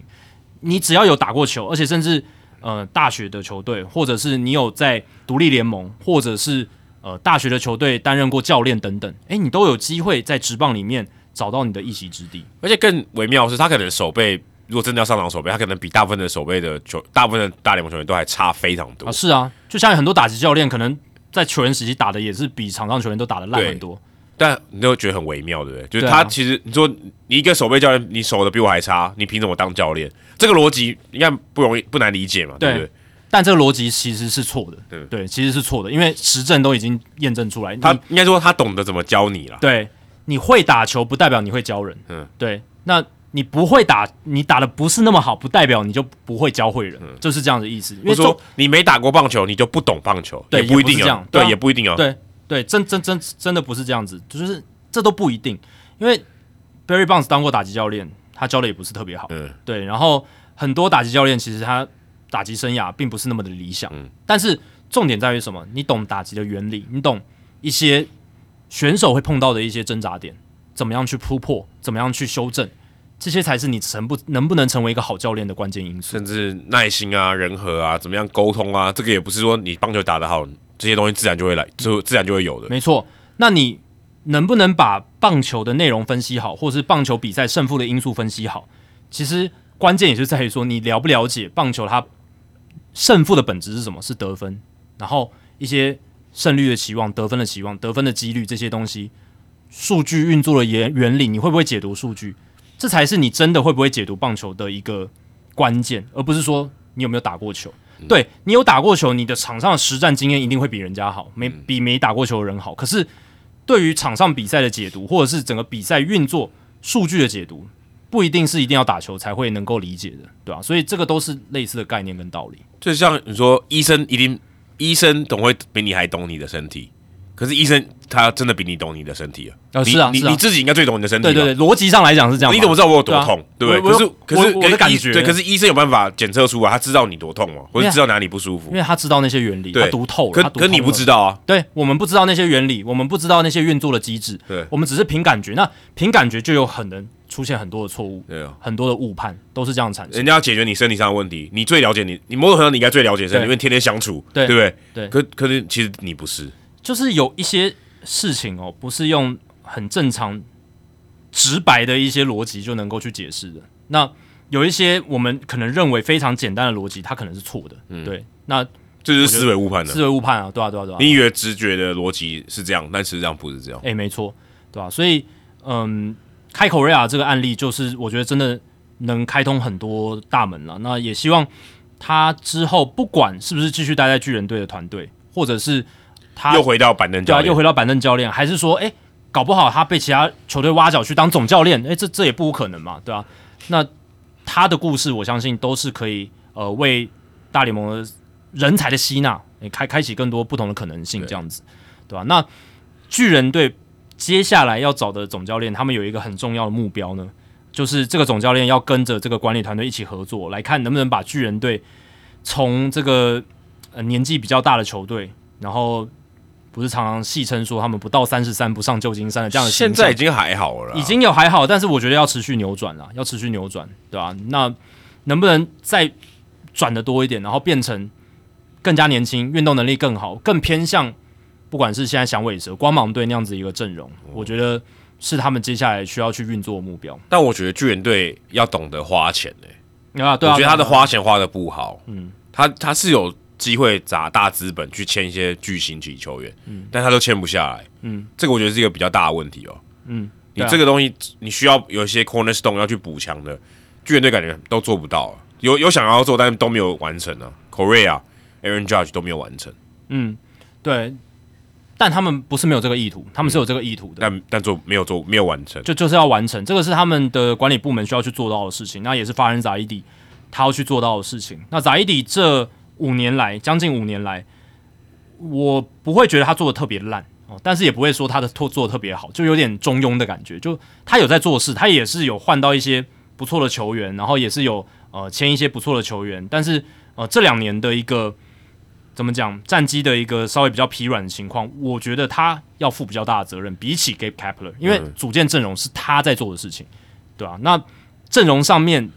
关乎到。他们的季前预测 projection 给他们预期，就是他们阵容实力。嗯，那至少这两年都不是特别好嘛。对，所以这个是他们需要去修正的一个部分，这样子，对吧？所以我是觉得阵容年轻化，然后还有就是怎么样，呃，有一个培养出球队基石型的大咖年轻球员。那 Luciano 可能是一个，看能不能养养成功。然后还有就是，嗯，刚才 Adam 提到了，就是能不能再找到。好的自由球员，年轻呃，也不说年轻，就是真的明星级的自由球员来加入到这个团队，然后可以巩固住他们阵容的一个核心，这也是一个很重要的点。不然你看这两年巨人队，你看巨人队比赛有个特色就是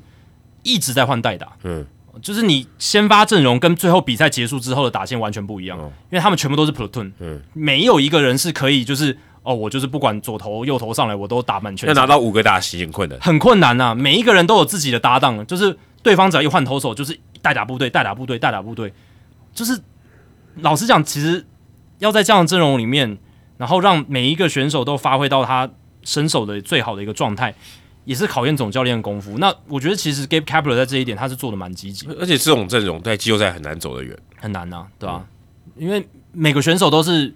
常常在比赛中换上来，然后代打抓感觉，其实也是蛮困难的。尤其是在季后赛，每一个投手都那么高张力的，都是高强度的投球，你还是需要一些明星球员，对，要坐镇，要要要人可以坐镇住。你看像太空人，你有一个阿图韦，有个 Michael Brantley，哎，那感觉完全不一样。还有，Bregman，对对。即便 Bregman 今年打击数据没有那么好，可是他在那边他就是选球缠斗，一年给你一百个保送，嗯，然后 u v e 他就是他该拉该强打的时候他可以强打，可是他该去碰球去出 strike approach 良好球的这种特地情境下的一个缩短挥棒轨迹去碰球的打击，他也可以。那天转播的时候跟水手比赛，他也是把一个外角的坏球在得点圈有人情况下碰成了一支安打，很厉害。那你有这样子的这种明星，而且他经验丰富。然后又能够在高张力情况下做出非常适合那个球队当下需要的发挥，我觉得有这样的人还是非常重要的。那我们来来聊另外一个弯曲另外一边的运动家，而且这个运动家其实我们之前讲这个搬家的新闻已经讲了好蛮多次了吧，应该有七八次有。有，而且我们感觉好像已经告一个落幕了，感觉。对，但最近 ESPN 这个资深的记者听库，他有一个长篇的报道，非常非常的长。我看到很容易分心了，真的很有点太长了，这有点像论文的等级。他写的有点太长了。那他这篇报道蛮有趣的，有透露出一些内幕，就说运动家他之前在 Howard Terminal 那个案子的时候，他们在进行嘛，一直有在谈，然后也蛮喜欢那个地点的，也愿意跟这个奥克兰当地去谈，说诶，这个东西可以继续进行下去。可是大家不知道的是，当时他们在谈的时候，他们也跟拉斯维加斯在谈，嗯。但这个其实有点怪，就是你照样你于法于情这样你是不行的。你跟你谈，其实就谈好，就你把专心谈好，因为你你就只要做这把这件事情做好嘛，把这个 Howard Terminal 这个新的开发案给搞定，看跟这个奥克兰市怎么样去斡旋。可是你结果你在偷偷谈，而而不是你破局后才去谈的。嗯，那这篇报道里面就提到说，他们当时是双轨在进行的。对，那当时的这个总裁 Dave Cavill 他去谈的时候，都没有人知道。直到他打电话给奥克兰市长说我们要去拉斯维加斯，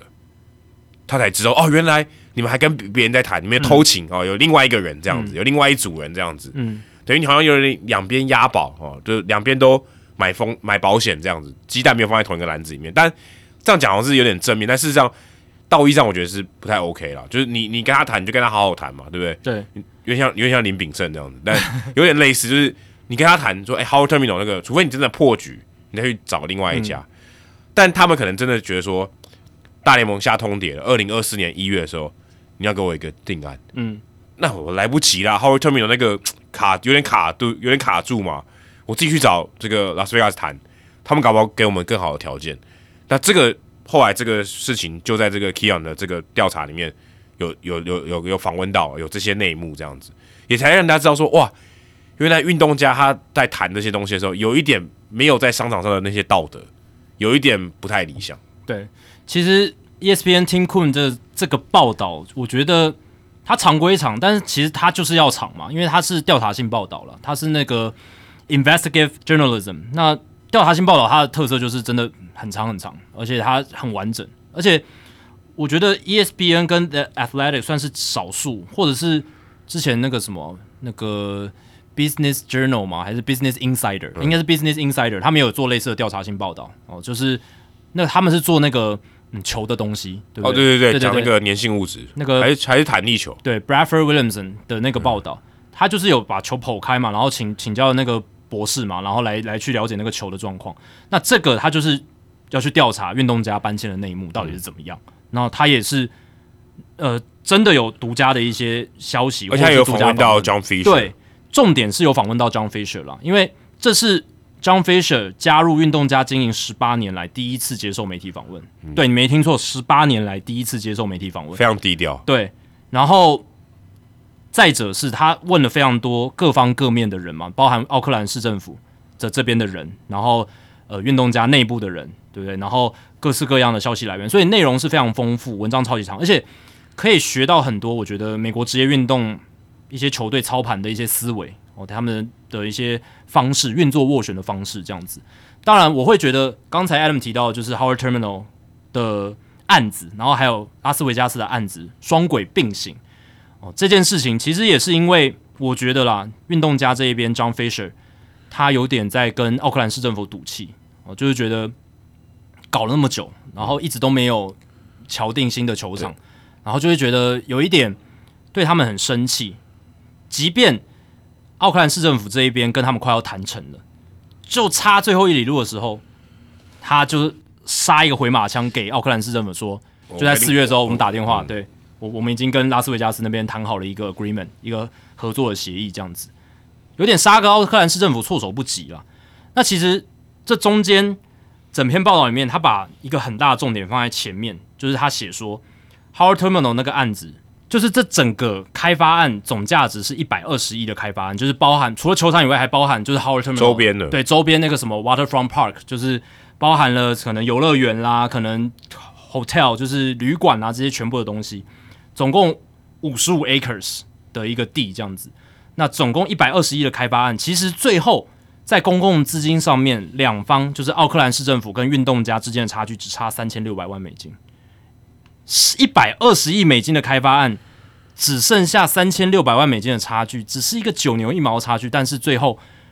运动家依然一个转身就赏了奥克兰市政府一巴掌，就觉得等太久了。对，可是我觉得这很不合理啊！你就你你已经谈到只差三千六百万美金的一个差距了，那你这样就很故意嘛？显然就是很故意，说我就是要弄你，要弄你，对，要让你觉得难堪，要让你觉得哇，我都已经感觉都已经要成了，而且要留。感觉真的要把运动家留在奥克兰了，结果你们突然给我杀出这个程咬金，给我出这一招，就是要让运呃奥克兰市政府难看的感觉。对，所以这个我就觉得蛮离谱的。而且你如果去看，就是文章内有提到，就是运动家在这个拉斯维加斯的提案里面，其实他们有很多是破洞百出的哦，包含说他们对这个拉斯维加斯这边提出的这个计划案里面没有一个已经确定的球场设计。哦，还没有，然后甚至还不知道说这个球场它是巨蛋式球场还是开合式屋顶球场，他也没有写，嗯，这也没有。现在其实连那个正式的图都没有。对，就我刚刚讲，没有一个 set ball party 在，没有一个设计图，对，没有一个完整的设计图，然后也没有一个很完整的财务计划，也没有，这个也没有。然后呢，他们也没有去想说，也还没有写出说，在跟奥克兰竞技场这一个地方租约结束之后到。拉斯维加斯新球场盖好，这中间的三年他们要在哪里比赛也没有写，也还没有。之前我们有聊过的。对啊，这我们有聊过。这个你要你要先有计划案出来。那大联盟他们是定十一月搬迁计划委员会要通过运动家这个提案，他们才能够去给老板们投票。但现在看起来，你光要过这个委员，你光要过这个委员会都有很大的难度。嗯，因为我们刚刚讲，你没有。Ball Park Design，你没有一个完整的球场设计，你你你甚至连屋顶要用哪一个你都不知道，也没有财务的计划，你好歹要有财务的计划，但这些都还没有。所以虽然之前的报道都好像写说，诶，好像运动家搬到拉斯维加斯已经成了，因为议会已经通过了嘛，嗯，愿意愿意给他们钱，愿意给他们这个公共资金，这只是公共资金而已。可是你球队自己这个球场的设计，那万一财务规划出现了不同的一个规模怎么办？你需要更多公共资金怎么办？那是不是这个计划就会倒吹，对不对？而且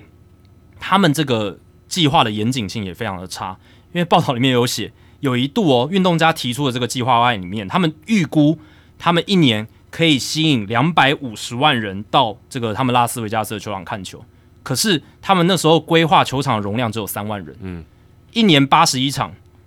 你就算每场坐满，你也不会到两百五十万人，对啊。所以这是他们自己犯了一个非常低级的错误，对，非常低级的一个错误。后来，呃，他们的总管就是 c a b e l 他才把这个容量上限改到三万三，嗯，就很离谱啊！就感觉你是在赶鸭子上架，你只是为了去气奥克兰市政府，然后转向到拉斯维加斯，但其实你根本没有什么周全的规划，然后你的计划按漏洞百出，然后你就是要赶快就是强行通过这样。但我觉得很妙的是，拉斯维加斯这边好像这个公共资金就这样给出去了，就。好像也也有点随便，对，也有点随便。他们想要吸引球队过来啊，对，因为你要扩编，有球队来可能相对麻烦一点。，对，因为我们之前提到嘛，扩编那个扩编费超贵的，嗯。二十几亿美金，不是所有企业主都付得起或愿意去付这样子，对吧、所以如果有球队愿意搬迁过来，对拉斯维加斯当地更好。有一些对啊，就是呃民意代表他可能觉得这是更好的一个方案这样子，但不管如何，现在看起来好像呃运动家搬迁到拉斯维加斯这件事情，呃、都不不一定能真的成。那也要他们这些委员会否定了，但我觉得看起来是蛮难的。我觉得他们会让他过关，因为联盟感觉是支持这件事情。但是联盟自己也说要有上面这些我刚刚讲他们还没有提出的条件，所以 Tim Coon 就在他文章里面质疑说，如果运动家没有在十一月以前把这些刚才缺漏的部分补起来的话，那委员会可能也很难去通过这件事情。但可能就给他一个大概的版本，搞我就过了。当然有可觉得有可能，因为联盟感觉就是要让他过了。联盟现在的态度感觉是他希望这件事情成真。对联盟这边是，可是老板不一定，因为老板他们也不希望看到 John Fisher 就这么得利，因为 John Fisher 不用付搬迁费。对，对，这个是 Rob Manfred 给运动家的一个优惠条件，就是你不用付这个搬迁费，然后我直接让你搬搬过去这样子。嗯，对，然后所以这文章中里面也有写到说，其他老板有可能会在投票的时候去反对 John Fisher，因为他会觉得说，为什么只有 John Fisher 他那么爽？为什么他在那边就是吵着喊要糖吃的人就有糖吃？那我们这些乖乖照规则走的，诶，我们反而什么一杯羹都没分到，然后还要让他就赚那么多钱。这要眼红才会啊，看他们有没有眼红。对，但我看他这个报道里面有蛮有趣，就是他说 John Fisher 当时接手运动家的时候，其实他们就一直很想要盖新的球场。他的这个足球队 MLS 的足球队，也因为他很想要盖球场，真的当地政府也给他了，对啊。生活社也给他了，嗯。感觉他好像有，因为他这样没写啊。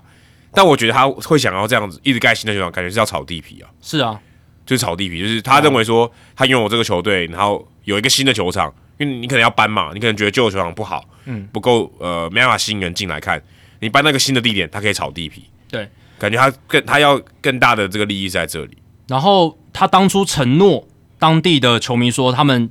有了新球场之后，他们会大笔的投资，然后让地震队变得更强。诶，结果后来没有，他们没有兑现他们的承诺，等于是食言了。那现在这个地震队他们仍然是积弱不振的一支球队哦，然后他们在团队薪资上面仍然是在这个 MLS 就是呃美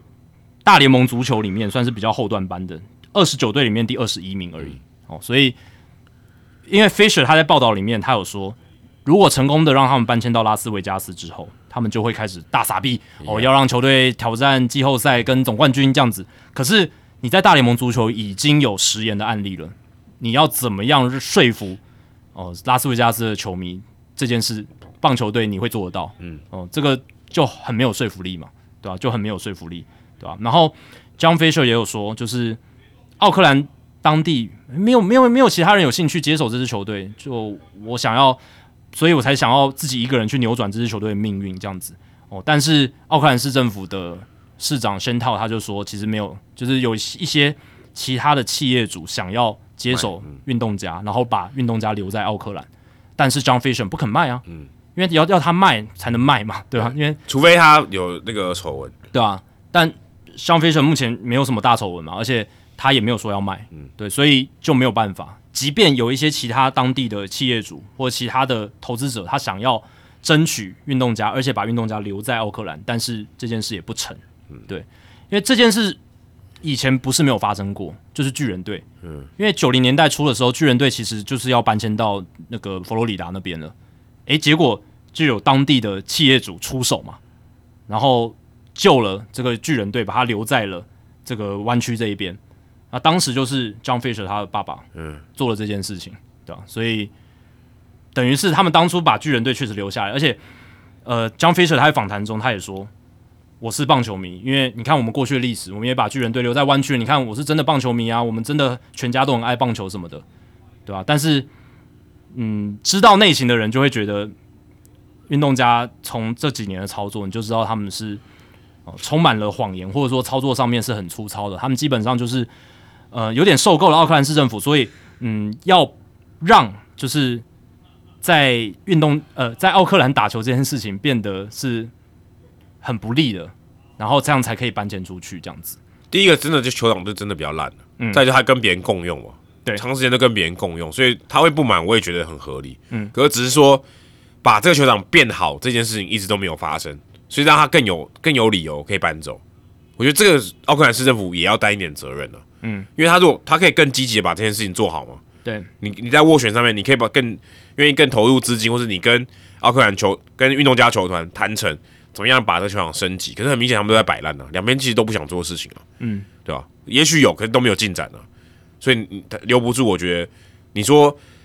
呃，他会想要寻求别的，我完全可以理解。他想要搬走，我觉得完全可以理解，但他就想要更大的利益，这个是商商人利之所需嘛？我觉得很合理。只是说他的道义上，我就觉得做的不是很好了，就感觉有点呃突袭奥克兰市政府说，哎，我突然我跟别人谈好了，然后剩下我们之前谈的都都算了，都不管了。对啊，因为嗯，奥克兰市政府是说他们其实就是都有在谈嘛，尤其是宣套上任之后，其实就一直积极的去跟。去跟 John Fisher 沟通，然后也去呃希望把这支球队留下来哦，所以 Chantal 有反击说，To say we were nowhere is BS，就是因为 John Fisher 一直说哦我们谈的没有结果啊，然后他们一直不想要有更进一步啊什么的，但是呃市政府这边就是否认这样子的说法，所以变也变成一个像罗生门这样子的感觉。总而言之，就是这个真的运动家这件事情这一整年下来，感觉就是搞得非常的不好看哦，就是非常的。乱，而且，嗯，对于 John Fisher 的形象来讲，当然是大损。然后他很有可能就是把球队搬迁到阿斯拉斯维加斯之后，就赶快把球队卖卖掉。对，因为他就是等搬搬到拉斯维加斯，然后球队增值之后马上卖掉。他应该要这样做，然后他就脱手这样子。他应该要这样做。他如果不这样做的话，可能他真的有脑袋有点问题。对啊，因为他搬过去以后，他他这个球球队会增值嘛，他的价值会变高，因为他有一个新的球场。所以他如果没有这样做的话，其实蛮奇怪。所以他现在想办法让他赶快搬到那边，让他球队他可以有一个更好的卖相，他可以赚到钱，这我觉得非常合理。而且他这两年他所做的很多事情，都是在促成这个搬迁案嘛，包含故意提高季票票价，然后让球迷不愿意进场，然后再说，你看我们现在呃奥克兰这边球迷都不愿意进场啦，所以我们现在要搬迁是有道理的。然后球场也不去维修维护，然后弄弄弄的，就是整个情况非常糟糕，都是。形成更多的表面上的推力哦，把自己的球队希望赶到拉斯维加斯，目的都在这边呐，就是希望可以搬迁到拉斯维加斯，让球队增值这样子。因为他们觉得在奥克兰这边好像有点搞不太下去，但其实就快成真了，因为 How Terminal 也是他们 John Fisher 之前他很想要看到可以开发起来的一个地方。那最后就可能真的人就是这样嘛，人就是有很多感情的因素，很多情绪上的因素。可能造成说，John Fisher 这边做出了一个相对来讲反而比较不理性的决策。嗯，因为其实搬迁到拉斯维加斯的风险是更高的。嗯，而以就是风险评估来看，他要赚钱呢，对啊，他要赚钱。那你如果愿意留在奥克兰的话，那因为你也熟悉那个地方，Howard Terminal 他们也规划很久了，然后基本上公共资金也谈得快差不多了，就只剩下三千六百万的一个差距。一个一百二十亿美金的开发案来讲，是很小很小的一个东西，但。最后，他选择了一个风险很大的一个决策，但是但但是风险大，伴随着可能获益的成分也更高，没错，对，所以他选择这样子的一个做法，不按牌理出牌这样子，对吧？但整体而言呢，我觉得这篇报道写下来，你还是会觉得运动家他们的操盘模式就是很飘忽不定，然后会让人觉得比较怎么讲，就是难以信任了，会是比较难以信任的一方。然后有一个。奥克兰市议会在奥克兰市议会服务二十一年的 De La Fuente 这个人呢，他就有说，他觉得从大概过去四十年来，真正在乎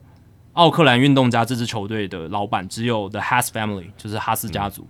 那九五年之后的其他的老板，不管是 Wolf 或者是现在 Fisher，其实他们都不太不太怎么讲，就是讲难听点，就是不太理会，或者说。对奥克兰这个地方没有什么感情啦，就是简单来讲就是这样子，对，就是只是想从这支球队看能不能去长期投资，看能不能 榨出一些钱这样子。然后当然中间过程其实他们是比较省钱的一个姿态，也是希望可以就是透过大联盟中央基金啊，然后还有这个收益分享制度获得更多的钱，对吧？因为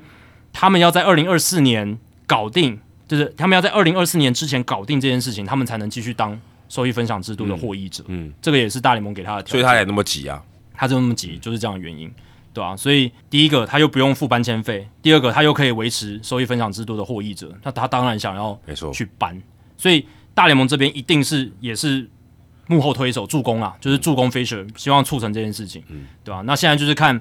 嗯，这个搬迁委员会这边如果 OK，老板愿不愿意同意？然后现在拉斯维加斯地方的这个教师工会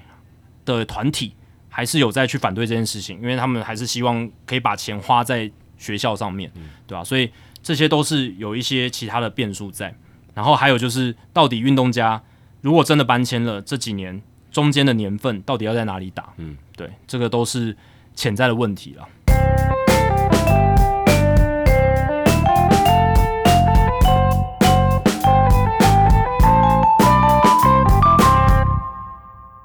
然后接下来公布冷知识的答案。我们刚刚问大家，Brooks Robinson 他在一九六零年到一九七五年连续十六年拿下三垒手金手套奖，是史上连续得奖最多年的，就最长的一个得奖记录。那请问第二名是谁？好，几次？你刚刚猜？Gary Maddox 十三次，诶，郑杰，郑杰吗？嗯，哎、我真的没有看，我真的没有，我真的没有那个哦。他总共拿过十八次。哦这么多次哦，我以为他只有十三次。从他从一九九零年到二零零二年都是金手套奖得主，十三年，这个有点扯哎，因为我自己也没预期到自己完 完全猜对。而且他中间有连续四年是赛扬奖得主，这也很猛啊。哇，这个对啊，这个很了不起，我不知道他有十八次哎，好扯哦。哦，然后中间十三次连续，Ozzy Smith 也是十三次啊，对对对对对，都很厉害。不过他的总数没有那么多，对他总数只有十三次。但他比较厉害的是他游击手了，对啊，有几手，你游投手也投手也很难呢、投手投手到最后我觉得都是靠印象分数了。哦，对，就是可能第十届以后全部都是靠印象分数。有可能对。对，就就算你其实没有什么太多守备机会，或者你守的就是 OK，但是只要大家觉得印象 OK，你还在投，那就都给你这样子，有有点变成这样，对吧、所以我其实，在猜的时候也有想到 Ozzy Smith，但我是觉得因为 Greg Maddox 他是投手了，所以我是觉得他那种连续的可能性更高。没想到连 Ozzy Smith 他是连十三届，也是游击手金手套，很厉害哦。从一九八零年到一九九二年，对，这蛮猛的。很厉害，很厉害。好，这个礼拜 Adam 的单元既不是人物来讲，也不是转学生周记，因为已经回来台湾了嘛。那是什么样一个新的内容？好戏我来看，哦，OK，来分享最近在 Netflix 上看到的纪录片，叫做《超凡转机：美国职棒鬼才家族》。我就讲美国职棒，就讲大联盟的。对我有看到这一部，我还没看，但我有把它存在我的片单里对，。它叫《The Sand of Second Chances》，就是呃第二次机会的圣人。嗯，哦，那其实他讲的这个故事的主角呢，他是 Bill Vick 的儿子 Mike Vick，嗯，非常有名。Bill Vick 大家应该都知道，名人堂的这个算什么 GM。抢到棒球跟鬼才，Vick 这个字一定会出现。那他也因为他的爸爸真的太有名了，所以他某种程度上也算是呃富二代嘛。我觉得他他爸爸就是球队的老板嘛，白袜队的当时是老板。那这纪录片呢，最近是 Netflix 刚才刚刚上。那这里面他有提到蛮多这个他们父子两个人在这个经营职业球团上面的一些噱头。大家如果知道 Bill Vick 的话，像那个 Wrigley Field 的那个常春藤就是他弄的嘛。然后 Comiskey Park 还有那个得分的时候会放烟火，那个积分板会喷火，也是他弄的。有很多很多都是 Bill Vick 他一手推出来的。其实很多现在大家看到这个棒球场上的一些行销的活动，很多的来源都是 Bill Vick。可是这部片的主角是他的儿子 Mike Vick。那他虽然是纪录片，但是他是有一个剧情的啦。他一开始想要讲的是 Mike Vick，他是呃当时 Bill Vick 在白袜队担任老板的时候，他是一个算是员工，老板的儿子这样子。他做行销的这个企划。那他当时在一九七九年的时候做了一个 Disco Demolish Night，就是他欢迎大家，因为他可能有蛮那时候蛮多白人讨厌 disco 音乐。他说：“诶，大家如果来，你带一张 disco 的唱片，就迪斯科这个舞厅的这个唱片的话，来把它把它销毁，我就你付一点点钱，你就可以进场。然后那天是一个双重战，但后来呢，因为大家太疯狂了，可能有吸麻啊或什么的，就整个变得超混乱，然后有人冲进场内啊、破坏啊什么的，搞得一发不可收拾。他连他的这个行销活动就失败，嗯，搞出很多问题。一九八零年，他们这个球队受到太多批评了啊，因为这个当时的这个事件，所以他爸爸就把他卖给现在的这个老板 Jer Jerry Reinsdorf，就现在白袜队的老板，嗯，所以他也没工作啦，因为他爸爸不是老板啦，他的人生都陷入低潮，因为大家知道你搞出这一这一出嘛，啊，没人敢用你，你这个这个不负责任的小鬼头啊，就是大家就觉得你这个实在是做的不好，所以这部片名才叫 Second Chance，、就是说他怎么样去寻得他的第二次机会，他在这个棒球界哦有一次失败的经验以后，他怎么爬起来这样子，所以因为他加上他又是真什么老板的儿子的关系，所以大家都有点更看不起他，嗯，就你靠关系拿到这个位置，他又把东西搞得一团乱，我才不要用你。富二代靠霸主，然后又搞出乱子，哦，这个是集了很多污点于一身呢。但是 Mike Vick 他其实有遗传到他爸的 DNA，其实他也很有创意，也很会搞这些东西。后来呢，一个独立联盟的球队叫做 Sample Sense，就是在明尼苏达 Sample，现在这个球队是双城队的三 A，、嗯当时他是独立联盟啊，就是其实也是到最近这几年才是变成三 A 球队嘛，是就是整并以后，二零二一年以后才是三 A 球队。林志伟还打过这支球队，嗯他去当这个行销主管，好开始放手一搏，开始开始用他的这个第二次人生得到第二次机会来做一些事情。在一九九六年的时候，他做了一个很重要大的决定。当时 Daryl Strawberry 就是草莓先生，他因为吸毒毒品的问题，他就是离开了球界这样子，他没有球打，然后也不知道自己可以干嘛。但是 Mike Vick 他决定说：“哎、Strawberry，你来我这边打好了，来打独立联盟好了，来看看你可不可以找回对棒球的热爱。”所以这部戏，所以这个片里面，另外一个人得到 second chance 就是 Strawberry，他等于是他也不知道可以自己可以干嘛，然后也人生有点没有目标，从一个天之骄子，因为吸毒到球队没有人要他，他来到独立联盟球队，遇到了 Mike Vick，然后他们两个产生了一些化学效应，然后 Strawberry 后来打得很好，又回到洋基队，又打了几年这样子，所以他在这个剧情里面就讲说这两个人的 redemption，他们怎么样赎，有点像赎罪，或者说找回自己呃觉得正确的方向，所以这里面有蛮多提到这些东西，而且刚好就是他们两个人都还蛮有名的。不过呢，他除了提到这个以外，他也提到说，呃，他因为在这个 Saints 球队诶做的不错，后来还有球队挖角他，当时的魔鬼鱼队有找他去做啊，后来才变光芒队嘛。第二个球季的时候，开幕战是他负责的，嗯，开幕战的一些活动他负责。他想说，诶，之前 Comiskey Park 有放烟火，那我也来放烟火好了。可是他没有想到的是 Tropicana Field 是室内的，他放了烟火以后，雾都散，这个烟雾都散不去，还导致这个呃主场的球队的这个外野手接球的时候被这个球消失在雾里面，没有接到，然后又被老板骂，然后他想说算了，我不想干了，好像一个礼拜后就辞职了吧，可能不到一个礼拜就辞职了，开始游山玩水，开始他的第三人生这样子，所以他这个故事里面就有讲到这些东西，然后他现在有点像是呃，可能去帮助一些其他的球队这样子，所以他这里面就谈到说，除了他自己的这个人生的经历以外，他也有很多可能可以给呃现在在棒球业界做一些行销的啊，或做一些企划、活动企划的人有一些参考说当时他们怎么样去思考这些球迷来到了球场，他们在做什么。那里面也提到他的女儿，他的女儿因为有这个眼睛的疾病，但他还没有长到很大就过世了这样子。那他们就谈到说，他的女儿是怎么在球场里面长大，家庭跟棒球是什么样的关系，家庭跟这个球赛是什么样的关系，怎么样让棒球比赛更融入家庭，或者家庭可能是棒球比赛最重要的一个元素，它里面都有谈到这样子。那我觉得也蛮适合呃，可能台湾的从业人员，如果你是在球队里面工作的话，做行销、做企划的人，都可以来看看这部片子。嗯对啊，其实，在 Netflix 上面有一些运动纪录片作品是真的还不错啊。那之前是还有那个讲那个禁药案的嘛，就是那个呃迈阿密生机诊所禁药案的那、那那部片子，对，那那部也还不错哦，就是就是他有把那件事情讲的还算蛮清楚的。那这一部也是我应该预计会看的。那对啊，就是 Vic 家族，其实不管是父亲还是他儿子，诶、都感觉有蛮多故事的哈，就是都是你可以把他们的人生写成书、拍成电影、拍成纪录片的这样子的人物。都蛮有戏剧性的啊、虽然这是纪录片，它并不是剧情片，但是它是有人在演，对对，对它，所以是是还蛮逼真的这样子。诶、这好像也是现在很多纪录片流行的形式，就是他会请演员把一些他没有画面的地方把它演出来，这样子。但他但他也但他也有本人本人去讲这样子。对，现在很多纪录片都这样，就是有真的人的访问，然后有一些他没办法，因为现场就没拍到影像嘛，他用演的把它演出来，这样子。对，那这部片它有些术语真的翻译的很烂，我例如它有一部这有一幕是这个 Daryl Strawberry 被挥棒落空三振，他写 Go down swinging，就是他下场了嘛，挥棒落空三振，对。出局这样子，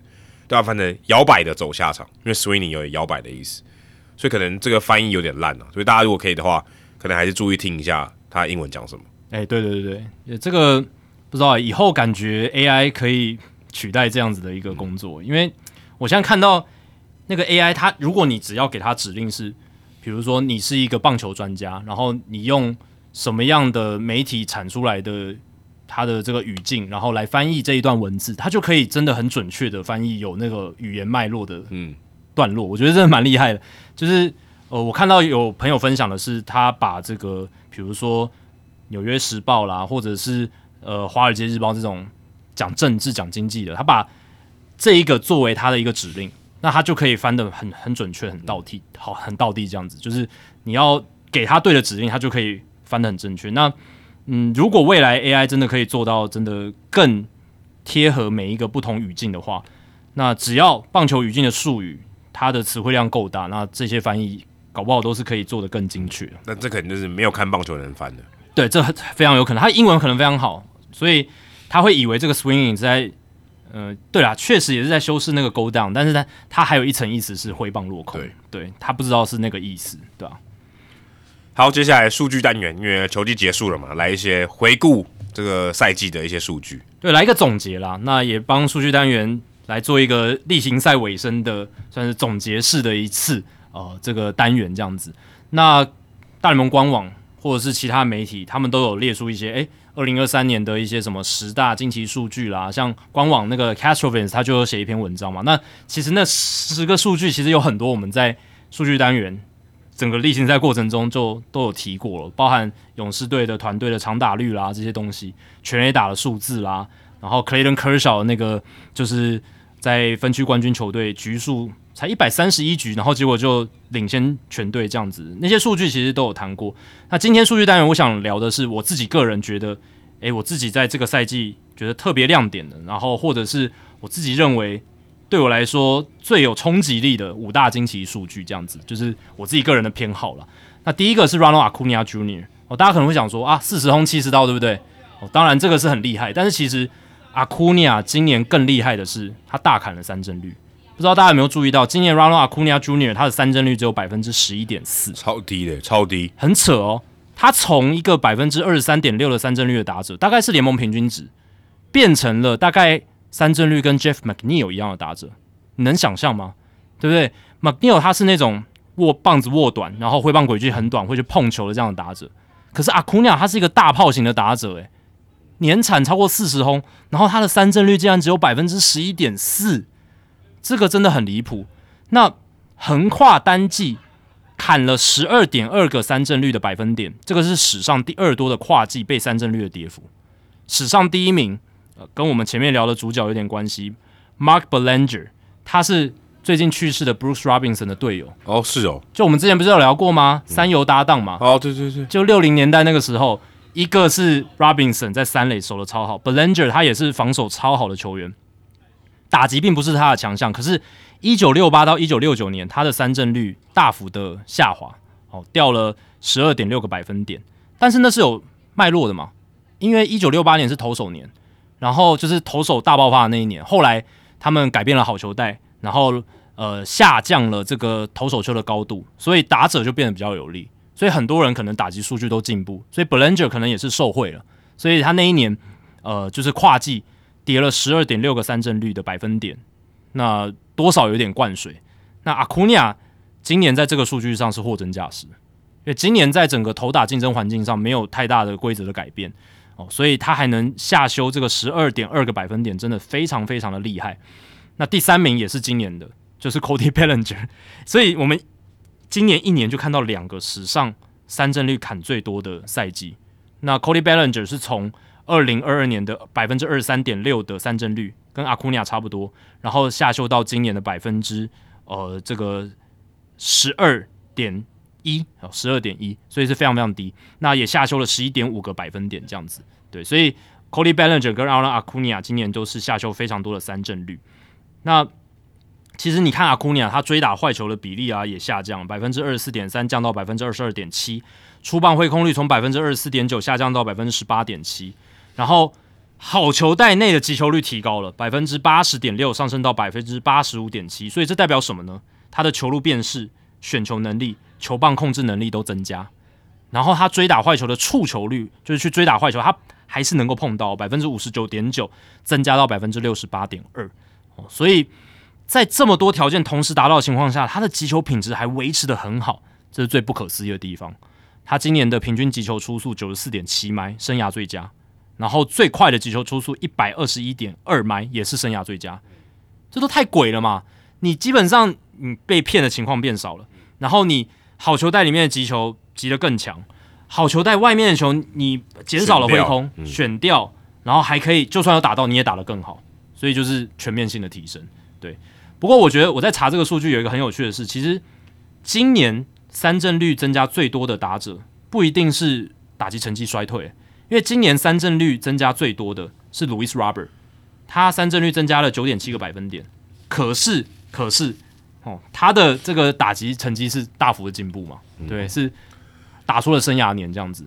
然后像 J.D. Martinez、J.P. Crawford、Josh Bell、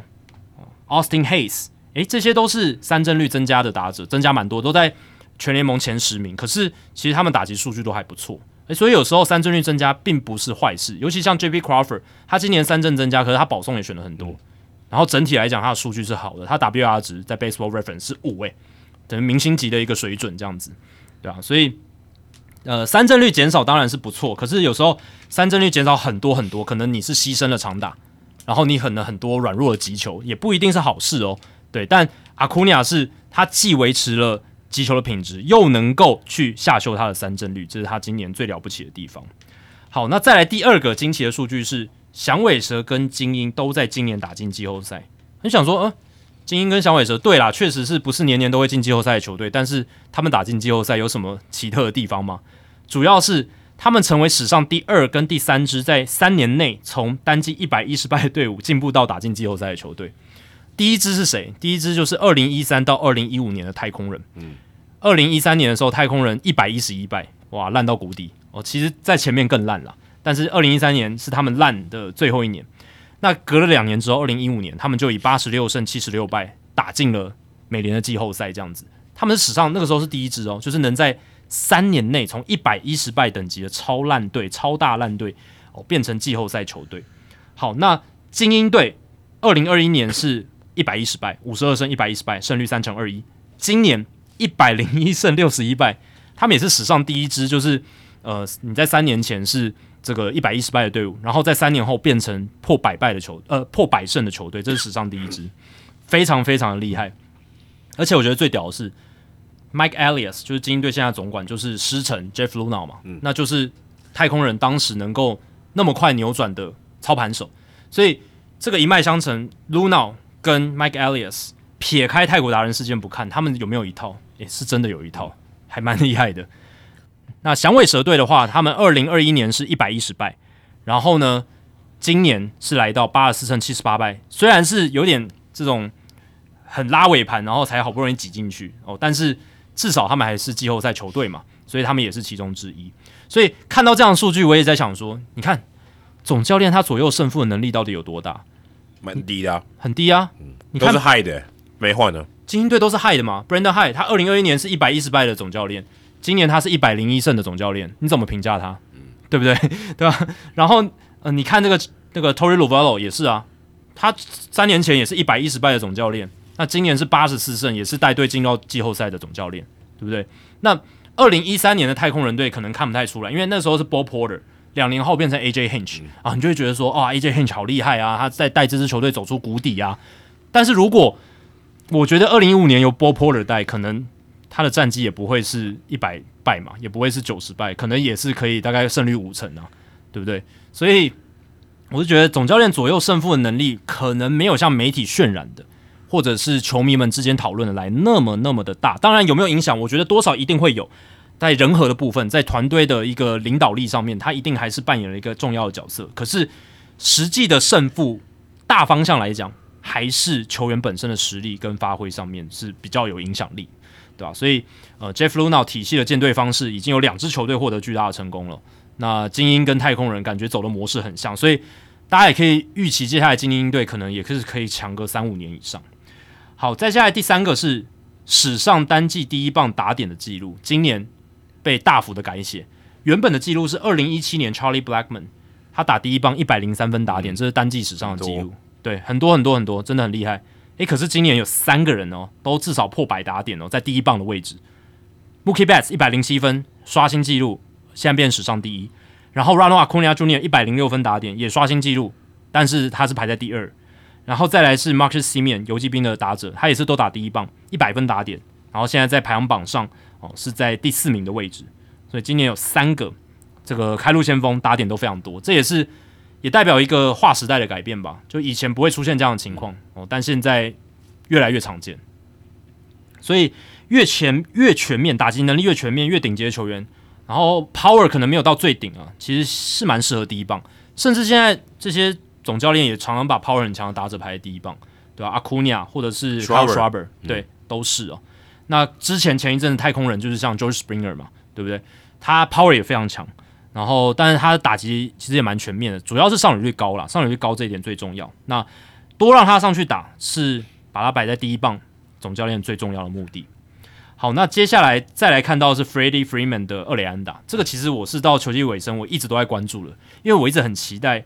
可以再出现一个单季六十支二垒安打的球员。对，那 Freddie Freeman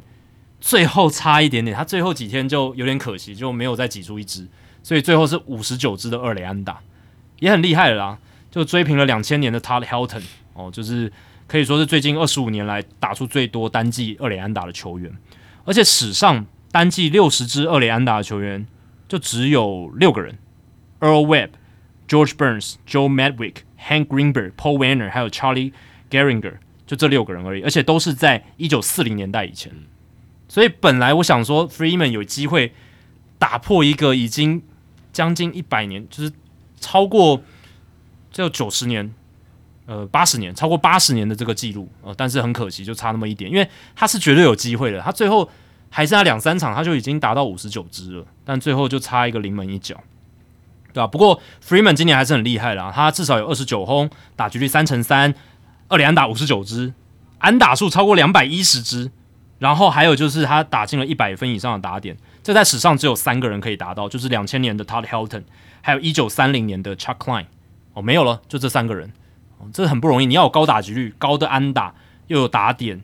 你要有很好的击球技巧，然后又有很好的一个长城炮火，非常不容易的一个赛季，对吧？那 Freeman 今年 OPS 点九七六，OPS Plus 一百六十一，Helton 两千年的时候 OPS 一点一六二，可是他的 OPS Plus 只有一百六十三，只赢了 Freeman 二而已，你就知道 Course Field 的加成有多大，这样子。好，那最后一个。呃，本来还维持住，但是在 Greenkey 他在最后一场的先发，他拿下了胜投，所以就没有维持到一胜十五败了。但是还是蛮有趣的，就跟大家提一下，因为 Zach Greenkey 他在呃最后一场对杨基的先发，五局只失一分，拿下个人本季第二胜，也是他个人生涯第两百二十五胜，那也很可能是他生涯最后一胜了。那本来他是一胜十五败啦，但刚才加了那一胜之后，就变两胜十五败，所以原本要讲的记录 Zagrenki 就不存在。可是他原本有可能成为史上第十三位单季至少累积十五场胜败记录的投手当中，就是胜率不到零乘七的选手哦，这是非常困难的一件事情。你要有那么多败，而且胜率这么低，其实也很不容易了。因为通常你很多败之后，很快就不会让你继续投了啦，可能就被视出会下放。对，很很很快就会被视出会下放。那 Greenkey 本来是一胜十五败嘛，胜率只有零乘六三呐。那过去是有十二位像。二零一八年，Homer Bailey，哦，他是一胜十四败，然后也是有十五个 decision，就是胜败记录。然后过去还有像是这个 Adam Bernero，二零零三年一胜十四败，在当年的洛基跟老虎。Anthony Young，一九九三年一胜十六败。然后还有像一九一六年有一个叫做 Jack Neighbors 的投手，一胜二十败，哇，有够惨的。然后一八七五年还有个投手叫做 John Cassidy。一胜二十一败哦，非常惨。不过我觉得里面有一个最有趣的哦，是 Tom Sheehan，一九一六年这个费城运动家的投手，他防御率三点六九，其实还不错，但是一胜十六败。那刚才 Jack Neighbors 一胜二十败，可是他防御率三点四七，然后他们都是那一年费城运动家的一个投手这样子，所以那一年火力支援应该是非常非常的凄惨，对，几乎哦可以说是史上最问天的，对啊，一胜二十败，一胜十六败，真的非常非常糟，防御率都在很有水准三点五上下。好，以上就是《h i t 大联盟》第三百四十一集的全部内容。如果大家喜欢我们节目的话，请千万记得不要推荐给你的朋友，因为这样做的话，你很快就会变成朋友里面最懂大联盟的那个人了。你朋友没有听到《h i t 大联盟》，大联盟的知识就会越来越跟不上你。假如你有任何棒球相关的问题，我们的听众信箱随时欢迎来信，你可以在节目叙述和我们的官网 hito mlb.com 上面找到。还有，别忘记到 Apple Podcast、Spotify 给我们五星评价和留言回馈，让我们能够做得更好。也让还没有听过《Hito 大联盟》的朋友可以更快的认识我们。如果你写的不错的话，我们也会在节目开头中念出来分享给大家哦。今天节目就到这里，谢谢大家，拜拜，拜拜。